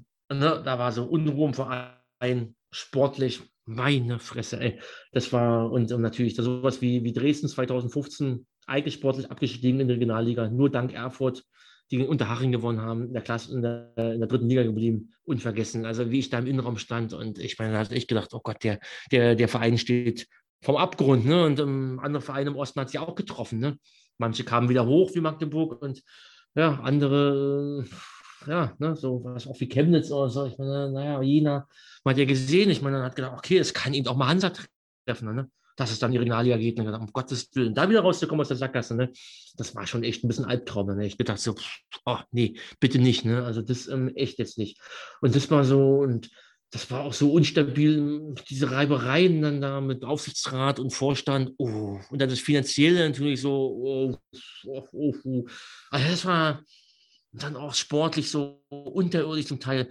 Die Zuschauerzahlen waren recht niedrig, ne? zwischen 6.000 und 8.000 manchmal so manchen Spielen. Hm, das war schon ein bisschen traurig. Also da hatte ich schon gedacht, oh Mann, oh Mann, oh Gott, ey, wie soll der Verein wieder rauskommen? Aber dann nach 2016 ging es ja dann wohl halt dann, ne? so die Struktur im Verein wurde wir sattelfester, stabil, finanziell und dann halt auch sportlich Schritt für Schritt. Ne? Man hat ja schon ein bisschen geschnuppert Richtung Aufstieg und so, ja, das ist, und dann hat es mal wieder Spaß gemacht. Dann, ne? Also auch sportlich, schöne Spiele, spannende, oben hier mit bei. Und eigentlich dann war es natürlich, dann war die Zuschauerkulisse ja wieder größer auch, und also jetzt vor Corona. Und ähm, ja, natürlich jetzt die jetzige Saison ist äh, um hoch emotional. Also ich meine, ich bin echt kein Freund, Spiele vom Fernseher zu gucken. Also wirklich, das ist überhaupt nicht mein Ding. Ich gucke auch kein Europapokal, gar nichts und auch nicht Bundesliga-Konferenz, nichts, nichts. Aber im letzten Sommer ja schon ein bisschen mit angefangen, dann so in kleiner Gruppe so zu gucken. Ne? Da waren sie auch schon, haben oben schon mitgeschnuppert, dann ja, Magenta geguckt. Und jetzt muss ich sagen, ich glaube, die letzten, ich weiß nicht, müssen zehn, zehn Spiele. Ein, einmal war ich dann persönlich vor Ort gegen Mannheim und alle Spiele, Magenta in, in kleiner Runde, so zu dritt, zu viert alle geguckt. Und ähm, ich muss sagen, ich meine, es waren ja immer spannende Spiele. Ne? Das ist ja irgendwie gedreht und gemacht, getan und einen Ausgleich bekommen gegen Wien Wiesbaden. Und äh, bei, bei Türkgüzi irgendwie die erste Phase. Und, oh mein Gott, also man hat geschwitzt, gefiebert. So wie ich vom Fernseher seit, seit den 90er Jahren nicht mehr, als ich Bundesliga geguckt habe, man Vereinen die Daumen gedrückt hat, dann, ne, wie Leverkusen damals und oder gehofft hat, dass Bayern München verliert oder irgendwie so. Aber das, irre. Also das war, und also das, das, also jetzt das letzte Spiel ähm, ähm, war schon eine Nummer, ähm, die, die, definitiv. Aber ähm, das Mappenspiel, also da, danach war ich 2-0 geführt, 2-2, letzte Minute 3-2. Ich war danach einfach fertig. Ich war wirklich, der Pulsschlag war so hoch, wirklich schon echt so ein bisschen gedacht, so, oh, jetzt wird gesundheitlich wirklich. Also ich habe nur ganz ruhig gesessen und ähm, nur nicht mehr aufregen und ja. Also das war wirklich so meine Fresse, ey, also das ähm, kann ja nach hinten losgehen, also. Kreislauftechnisch, Herz, also das soll ich sagen, boah, krasser Scheiß. Also das vom Fernseher so, so hochintensiv, also das hätte ich auch gar nicht gedacht, dass, dass das nochmal so möglich ist bei mir, ja, dass das dann irgendwie so, oh, dass man da so mitgeht, dass man dann, klar, dass man dann irgendwie mal einen Ticker guckt und dass man da irgendwie schon einen Pulsschlag kriegt, klar, aber boah, nee, also das war natürlich schon, also wenn, wenn das jetzt so das ein Happy End nimmt, ist das natürlich, ah, das, das ist, ja, mein Gott, äh, saugeil. Also das wäre schon, das wäre schon ein Träumchen, ja. ja. Das, meine nächste Frage ist ja eigentlich, äh, und welche Saison würdest du gerne nochmal erleben? Vielleicht ist das dann nachher sogar die aktuelle, wa? Ja, ähm, ähm, ja, so, ja, äh, also ja, also der, der, der, Ist-Stand, der, der, der Ist-Stand ist natürlich sensationell. Ich habe ja auch mir selbst vers mir versprochen, das war aber natürlich noch, auch noch vor Corona. Ich habe gesagt, wenn sie wirklich aufsteigen sollten, mal versuche ich jedes Auswärtsspiel mitzunehmen. Ja. Ob pressetechnisch oder ich fahre nur so hin oder ich setze mich neutral mal hin oder oder äh, wenn man so richtig Massenauflauf ist, so wie in Mannheim, solchen Spielen kann man sich auch mal mit einem Gästeblock stellen. Ne? Das ist also jetzt, wo nicht nur so, naja, so, ne, so diese Allesfahrer fahren, dann so, das ist dann wirklich auch nichts in so einem engen Block dann so. Das ist, nein, das ist, da, da fühlt man sich dann auch nicht so richtig wohl. Ne? Aber so wie Mannheim, wenn da irgendwie 4000 fahren, ach, da im Block mal mitnehmen oder im Innenraum oder einfach auch mal so hinsetzen, weißt du, so. Und eine Stadt erleben, Bierchen trinken mit den Alten, so, weißt du, die setzen sich ja manchmal auch immer neutral so hin, ne, um so irgendwie die Polizei komplett zu umgehen und die Stadt ein bisschen zu genießen. Da habe ich schon mega Bock drauf. Dann, ja. Wenn es natürlich der Blick zurückgeht, muss ich schon sagen, ist dann so, ich habe meine Zeit ja in NRW verbracht, Anfang der 90er bis, bis 94 und mich hat es ja auch mal wieder nach NRW danach auch geschlagen, weil da viele Freunde und Verwandte, äh, nicht Verwandte, äh, viele Freunde und Bekannte wohnten. Ähm, war halt dann ging es halt nicht so oft dann, ne, nach äh, so zu den Ostvereinen. Und, ähm, und so, viel, also so diesen, diesen, diese Aufstieg, Aufstiegs äh, oh mein Gott, die Aufstiegseuphorie äh, 94, 95, die habe ich ja mehr aus der Ferne erlebt dann oder halt nur so beobachtet. Ich meine, da, so diese letzte Zweitliga-Saison, ne? also nicht die letzte, sondern die letzte ne, vom Aufstieg 95, wenn ich so die Berichte lese, so, ah, das, also, dieses 90er und dann irgendwie, aber auch so ein, mal auch nur mit 150 Leuten so auswärts fahren oder so, so völlig abgefahren, ne? nach Homburg und irgendwie so eine Geschichte. Ich meine, das ist etwas von Frankfurt, denn die, ah, ich dachte, oh, schön mit dem Zug. Und da, da war die Fanszene auch nicht so im Fokus und die haben sich da völlig frei bewegt und irgendwie auswärts auch abgefahren. Ja, und dann irgendwie sowas, so wie in Wattenscheid, als es dann so der Aufstieg schon so fast äh, dingfest gemacht wurde. Und ja, also so eine Saison hätte ich ganz gerne mal wirklich mal so komplett erlebt dann, ja, so, ne, im Nachhinein dann, ja. Und wenn ich natürlich sage, oder gefragt werde, was, wo ich das Gefühl habe, komplett verpasst zu haben, ist eben, naja, Rostock wäre ein bisschen schwierig gewesen, natürlich dann so in den 80ern, aber halt der DDR-Oberliga-Fußball. Ja, muss ich sagen, das ähm, hätte ich dann irgendwie, ja, ne, wie, wie dieses legendäre Spiel beim BFC, als sie sich für den UEFA-Pokal qualifiziert haben. Meine Güte, ey, da hätte ich davon mal Wind bekommen und, und hätte gesagt, ach scheiß doch, meine Eltern haben es verboten, dass ich zum Fußball gehe, aber ich hätte mir mal irgendwie BFC gegen Hansa angeguckt, als die mit 4000 Mann gekommen wären. Ja, das ist natürlich, meine, das war direkt vor der Haustür, ne? er muss mit der S-Bahn reinfahren müssen. Ne? Hm, tja, oder auch das, das Pokalfinale, ich meine, das habe ich ja völlig verpennt. Ich meine, hätte ja nun wirklich definitiv hingehen können gegen Eisenhüttenstadt. Ich meine, das ist mir wirklich damals völlig so durchgeflutscht in dieser völlig wilden absurden Zeit. Ne? Man, war, man hing in Diskotheken ab, man war auf Videopartys, man hatte irgendwie alles Mögliche gemacht, aber wo ich mal sage, Mensch, also da hättest du aber 90 ein bisschen mehr, mehr, mehr Fußball mitnehmen können dann ja. Ne, so mhm. habe ich jetzt ja. nicht verstanden. Also da, hätte da, da hätten es meine Eltern nicht mal verbieten können. Ich meine, ich konnte ja machen, was ich wollte. Ja. Und habe es ja auch gemacht. Also, Mann. Hm. Aber gut, ich sage manchmal, es kommt, wie es kommt. Die Schicksal so vorgesehen, weiß ich nicht. Vielleicht hätte ich da irgendwie gar nicht die Grenzen erkannt, was da möglich ist mit Polizei und wer schon gleich beim ersten Fußballjahr da irgendwie richtig böse irgendwo reingerasselt, man weiß es ja nicht. Ne? Also von daher ist es ja, wie es ist dann, ja. Aber ja, ja, so im Nachhinein, klar, das sind so. Aber ähm, ich weiß, ich glaube, du hast mir schon gesagt, dass du irgendwie zum Schluss nochmal eine Anekdote haben willst. Ja, ja genau. ja, ja, ja, das, ist, das ist eben, manchmal hat das Leben äh, ja, da, da, hat, da, da, da, fügt sich eben so alles, äh, genauso wie das 95er-Spiel eben dann Ulberstein, aber so mein, mein erstes, naja, wie andere eben erzählen können, ja, da war ich sieben, da war ich zehn, mein Papa und keine Ahnung und irgendwie die tollen Geschichten auf der Schulter und irgendwie, ja, das habe ich nicht, aber ich kann mich ja nicht beschweren. Ne? Ich kann mich ja wirklich nicht beschweren. Ich bin nach Leverkusen halt rüber und ich meine, manche werden die Geschichte erkennen. Ich meine, ich bin drei Tage da und gehe gleich zum Derby Leverkusen gegen Köln und stehe aus Versehen im Gästeblock, weil ich mir eine falsche Karte gekauft habe. Mit Leverkusen-Schal schon. Ne?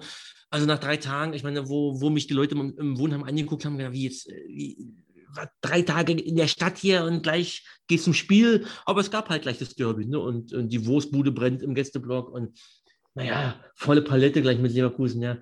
Äh, war das Heimspiel, glaube ich, Februar gegen, gegen Hansa Rostock. Ich war natürlich übelst neugierig. Dynamo Dresden hatte ich schon gleich am Anfang der Saison gesehen in Leverkusen. Ich habe mich natürlich gefreut, für Hupals endlich mal eine Ostmannschaft mal da zu sehen. Dann, ne? oh, ja, Dresden gesehen. Oh, geil. Äh, wenn ich mal nach Berlin fuhr, habe ich mal Union gesehen und den FC Berlin. Aber jetzt mal so Hansa, ne? Oh, jetzt kommt die da in den Westen und kannst du mal so ein Häkchen machen hast die endlich mal gesehen. Freitagabend, wer war da zu Gast? BFC-Hools, ne? Ähm, die irgendwie äh, mit, mit den Leverkusen-Hools ein bisschen da befreundet waren. Und äh, im Nachhinein völlig schräg. Ne? Ich meine, ich bin aus Ostberliner da in Leverkusen, die spielen in Rostock und dann sind dann plötzlich der BFC-Hools auch noch irgendwie da. Und ähm, ja, aber ich habe gedacht, okay, Rostock, ja, musste ja noch. So, dann bin ich dann wenig später mit Leverkusen nach Köln gefahren. Erstes Mal Müngersdorfer Stadion, Block 38 oben, ne, über dem, dem, der Gästekurve. Ich mir nur gedacht, was für ein schräger Scheiß. Wie geil Köln, ne? Ich meine, mein erstes Spiel dort ja schon die Wurstbude gebrannt in Leverkusen. Das Rückspiel hat auch schon irgendwie höchsten Unterhaltungswert gehabt, die Boxwiese, die Straßbahnfahrt hin. Ich habe gedacht, also Carsten und ich haben gedacht, ich meine, das ist ja echt sensationell. Ja. Köln muss man öfters machen. Ja. Und dann, ähm, dann anderthalb Monate später, oder einen Monat später, Rostock zu Gast, ne? ein bisschen geguckt, die Spielplan und gedacht, es ist sowieso Zeit, ein bisschen mehr die anderen Vereine auch zu gucken und, und nicht nur Leverkusen und gedacht so, ah, Rostock kommt, Rostock war cool. Und es waren jetzt nicht so viele da am Freitagabend in Leverkusen, aber gedacht, okay, man, das ist einfach mal ein cooler Verein und Osten und das, das kann man sich gleich nochmal an, angucken. Und am besten gleich mit rein in den Gästeblock. Ich war übelst, ich war richtig gespannt, wer kommt mit von der Küste. Und ich war auch gespannt, wie wird dieses Ost-West-Ding vor allen Dingen sein. Ja, ich meine, na, das ähm, gab so viele Geschichten aus Köln. Naja, und ich wurde auch nicht enttäuscht. Ne? Oder wir, Carsten ich waren ja drin am 2. Mai 92. Rinder, irgendwie 350, ungefähr so. Hansa-Fans waren da, gut angetrunken zum Teil. Ähm, wie so richtig klassisch, ne? viel in Jeansstoff. So Jeansjacken und Jeans und auch zum Teil noch diese längeren Haare, so mit die Matte noch so hinten. Ich meine, das war echt schräg, noch ein paar Kunden mit dabei und, und echt gedacht, meine Fresse, ey, wie getankt, ne? Boah, krass, ne? Und dann so richtig Party. Hansa führte 1 zu 0. Ich, und ich glaube, Persigil war es, der Führungstreffer geschossen hat. Und dann wusste ich natürlich, was kommt, ne? Und natürlich die übelst unten abgefeilt und die Stinkefinger nach oben, so den Huls da oben im Block 38, die oben schon richtig muffig geworden, auf die Werbebanden oben getrommelt, die und richtig die Fäuste schon gezeigt nach dem Spiel. Ne? Die sind schon halb die Treppe runtergekommen, haben schon den Block geguckt, haben mit den Fingern gezeigt auf einzelne Fans. Und da hast du schon gesagt, uiuiui. ich meine, manche kannten ihn ja auch aus der Ausbildung bei Bayern. Ne? Ich meine, da waren ja auch Kölner und so. Und die haben dann später auch gesagt, ja, hab dich wieder gesehen ne, im Gästeblock. Mhm. Und ähm, naja, dann ist auch nie was passiert, aber schon dann hat er gedacht, oh mein lieber Scholli, ich meine, die Rostocker können es ja gar nicht ahnen, was da auf der Boxwiese oder irgendwie da am Stadion draußen noch passieren kann. Ne? Die haben so rumgepöbelt, schmerzfrei. Ich meine, da hat der eine sich dann noch hingestellt, direkt vor meinen Augen, der stand, ich weiß es noch ganz genau, direkt unter mir, hat er plötzlich seine Jeans runtergezogen, seine Fleischpeitsche rausgeholt, nach dem Motto, Hans hat den größten und hat damit rumgewählt. Die Hu ist oben abgegangen die haben natürlich dann auch abgefeiert ohne Ende. Ne? Die Rostocker haben gefeiert und ich habe gedacht, okay, ich meine, wie schmerzfrei ist das? Ne? Ich meine, ich war auch ein bisschen irritiert. Ich, meine, ich war ja auch erst. Aber du hast nicht nachgemacht, oder was? Also, hä? Du hast das nicht nachgemacht. Nee. Nee, so eine riesen Fleischpeitsche hätte ich dann auch nicht gehabt, wie der hatte. Der konnte auch da rausholen. Ja, so, alter Schalter, ne? Ich dachte, ach nee, war das krass. Und da hatte einer so einen so Wikingerhelm auf, dann weiß ich noch, und der hat dann irgendwie eine Polonaise angeführt und ich habe gedacht, das ist einfach nur abgefahren, das ist einfach abgefahren. Und, und dann, ja, natürlich, also Hansa, das Spiel bleibt mal im Kopf. Ne? Ich habe jetzt, jetzt nicht so übelst viele Hansa-Spiele so gesehen. Das nächste, glaube ich, war in der zweiten Liga gleich, als die zu Hertha kamen und so. Und ähm, ja, wenn es möglich war, dann hat man mal so ein Spiel mitgenommen. Das war jetzt auch nicht so unzählige, weil, wie gesagt, ich habe ja im Westen gewohnt und dann später kam das Segelprojekt, wo der Fußball eben ein bisschen abnahm. Aber ähm, dieses Spiel in Köln, äh, ja, das ist halt unvergessen. Ja, das ist halt so, dieses Spiel war so cool, dass es für mich einen weiteren nämlich Aufhänger hat, um so ein bisschen den Bogen zu schließen. Ich habe es dann, es, es, es gibt ja gerade dieses Buch hier von Uwe Leuthold, ne, als mhm. Dynamo-Fan im Gästeblock in ja. die Rezension geschrieben. Geile Geschichte, wirklich super geil geschrieben. Parallel dazu hatte ich ja schon diesen Bericht am Laufen. Das war wirklich Zufall, wo ich das mal zusammenfasste. In Köln war einfach Köln, Müngersdorf ist irgendwie echt für mich eigentlich das abgefahrenste Anfang der 90er. Und habe ich die Eintrittskarten mal irgendwie alle rausgesucht. Die habe ich mir damals akribisch dann auch alles zusammengesammelt. Und dann habe ich festgestellt, dass es ja von 92 bis 95 25 Spiele in Köln waren äh, im Gästeblock. Ich meine, ich habe im Gästeblock alles Celtic, KSC, HSV, Gladbach, Schalke, vielleicht zweimal. VfB Leipzig, Namen Dresden, also du konntest ja auch einfach rein. Damals hat ja keiner geguckt, ne? hat ja keine Sau interessiert. Es gab ja nicht wie heute, wo man sagt, oh, fremdes Gesicht hier, was macht der denn hier? Das, das fiel dann völlig weg. Die Kölner Hus haben wir gesagt, okay, der mit seinen blond gefärbten Haaren, der da unten in dem Block, ist der selbst in Karlsruhe drin, was für ein Depp.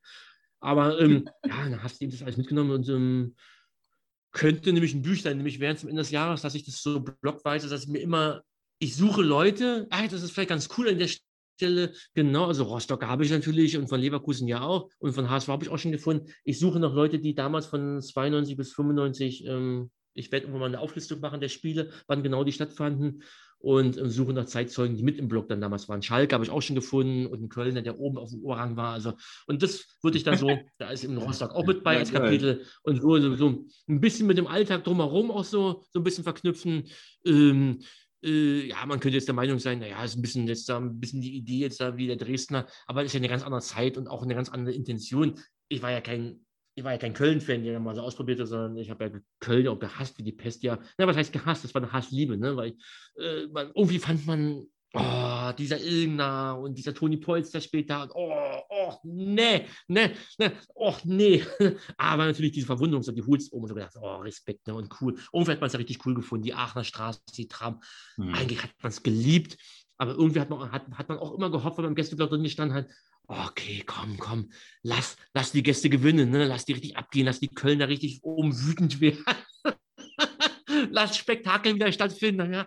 Und ähm, ich habe mir die Quote auch geguckt, es waren tatsächlich mehr Auswärts Auswärtssiege als Heimsiege in der Zeit. Also ja, das wird es im Büchlein werden. Krass. Ähm, mache ich mal noch oh, so, ähm, also das ähm, bereite ich so parallel vor, und dann werde ich so Kapitel für Kapitel, lässt sich ja gut machen, weil es ja immer eigene Abschnitte sind, da kann ich mich immer mal irgendwie mal ansetzen und ähm, ja, ähm, da, wenn jemand dann, ich werde das sowieso auf meine, auf meine Buch-Facebook-Seite nochmal diese Auflistung eh nochmal irgendwann online stellen und das oben mal fixieren, damit auch die Leute genau wissen, welches Spiel auch dann gemeint ist. Und dann werde ich mich mal ein bisschen rumhorchen, wer irgendwie zu, zu jeder Zeit mit bei war. Dortmunder suche ich dann auch noch dann, ja. ich glaube, es war 92, 93. Aber wie gesagt, um wieder zurück zu Hansa zu kommen, ich meine, das ist natürlich schon, wo ich mal sagen, ja, das ist abgefahren. Meine, meine ganze Fußballzeit dann Leverkusen begann schon völlig schräg mit dem Pokalspiel gegen den Köln und, und, ähm, und das Rostock in Leverkusen und vor allen Dingen in Köln war eben, ja, das ist, äh, ja, ist sensationell. Das ist äh, nun schon zum dritten Mal jetzt hier in irgendein Buch verpackt. Ich glaube, bei, Zwischen, ja, bei Zwischen den Welten ist es drin, der Fußballfibel, aber die, die äh, dann kommt zum vierten Mal an das Köln-Spiel. Ich muss es mal ein bisschen umformulieren natürlich damit es nicht wieder so völlig identisch ist. Aber ähm, ja, es war, es war sensationell. Obwohl sie verloren haben am Ende 1 zu 3. Aber auch der Heiko hat gesagt, äh, Heiko Neumann hat gesagt, ähm, ach ja, du, in der, in der ganzen Saison war das eines der lustigsten Auswärtsspiele. Ja. Hm. Ich, ja. Waren alles Fahrer. Sicherlich war München, das, ja, ja, München gewonnen, ne, der Sieg natürlich unvergessen. Aber so ähm, alles als Paket war Köln schon, ja, das war schon eines der interessanteren Spiele, ja. Mhm. Und von daher sage ich, ja, okay, mein, mein, war, wenn das mein Auftrag war, dass ich das erste Mal bei Hansa-Fans mit drin stand, na, dann ist es natürlich dann wirklich lustig, dass es dann in Köln war, gleich am Anfang. Manche andere Sachen hat man so ein bisschen verpasst und nicht auf dem Schirm gehabt, wo ich so dachte, so, mal, gut, jetzt waren die eigentlich von der Haustür, hätte es ja mitnehmen können in Duisburg, hat man es irgendwie nicht gemacht. Aber ähm, ja, aber das Spiel ist natürlich schon ein Knaller, ja. ja. Cool. Ja, dann sage ich erstmal Danke für die Anekdote und vor allem auch für das Interview. Ja, na, ich, ich habe zu danken. Ne? Das ist, ähm, wie gesagt, das, ich weiß ja, dass da ja, ähm, die, die Fühler in alle Richtungen ausstreckst. Und wir hatten ja schon mal einen Podcast, also von daher ist es jetzt der zweite. Und ähm, ah, ja, es ähm, hat super, super Spaß gemacht weil du hast natürlich die Möglichkeit auch gegeben, anders wäre es ja gar nicht gegangen, mich ein bisschen darauf vorzubereiten, weil man kann ja nicht alle Sachen komplett im Kopf haben. Und, ähm, ja, ja. und man möchte natürlich auch, dass dann, wenn man irgendwas erzählt, natürlich dann auch das Datum oder auch das Ergebnis und nicht, dass man da im Kopf durcheinander kommt. Hat es mir selber nochmal wieder Spaß gemacht. Äh, Nitra, die Nitra-Geschichte. oder, oder ja, das ist ja auch so ein, diese kuriosen Sachen, oder hier 97, 98, damit Evangelinen oder so, diese Klassiker.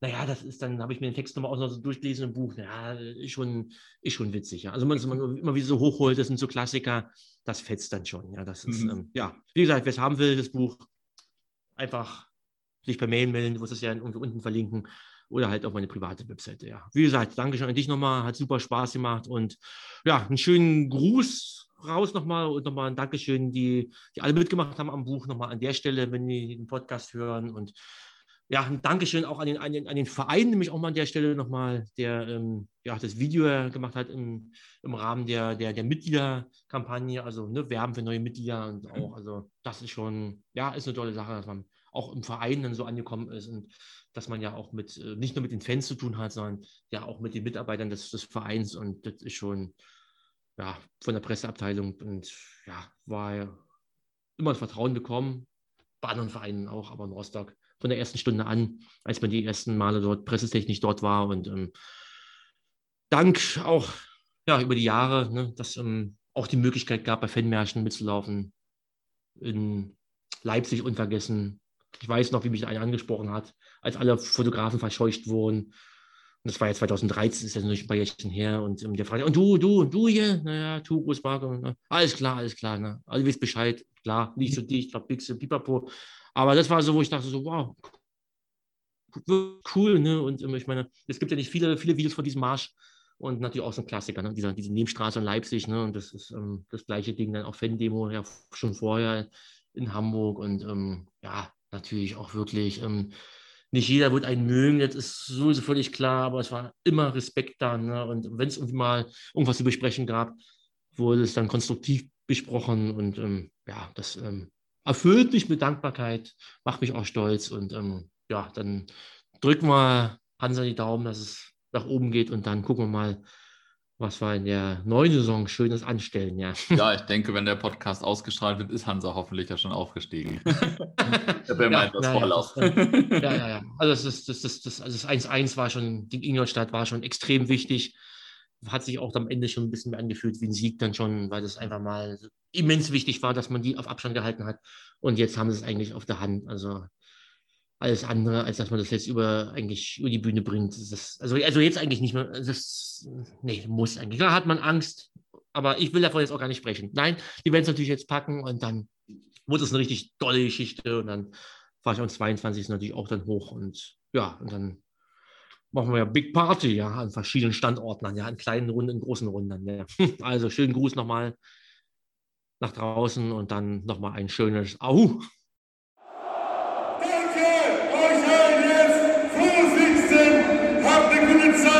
und wir spielen in der zweiten Bundesliga. So, das war der Podcast mit Marco über Hansa Rostock. Schaut gerne mal in unserer App vorbei, hört gerne bei der DDR Fußballfibel rein oder auch bei einem der anderen Podcasts sind viele neue dazugekommen in letzter Zeit. Hier geht es demnächst weiter mit den Stuttgarter Kickers und äh, auch noch mit einem weiteren Ostthema.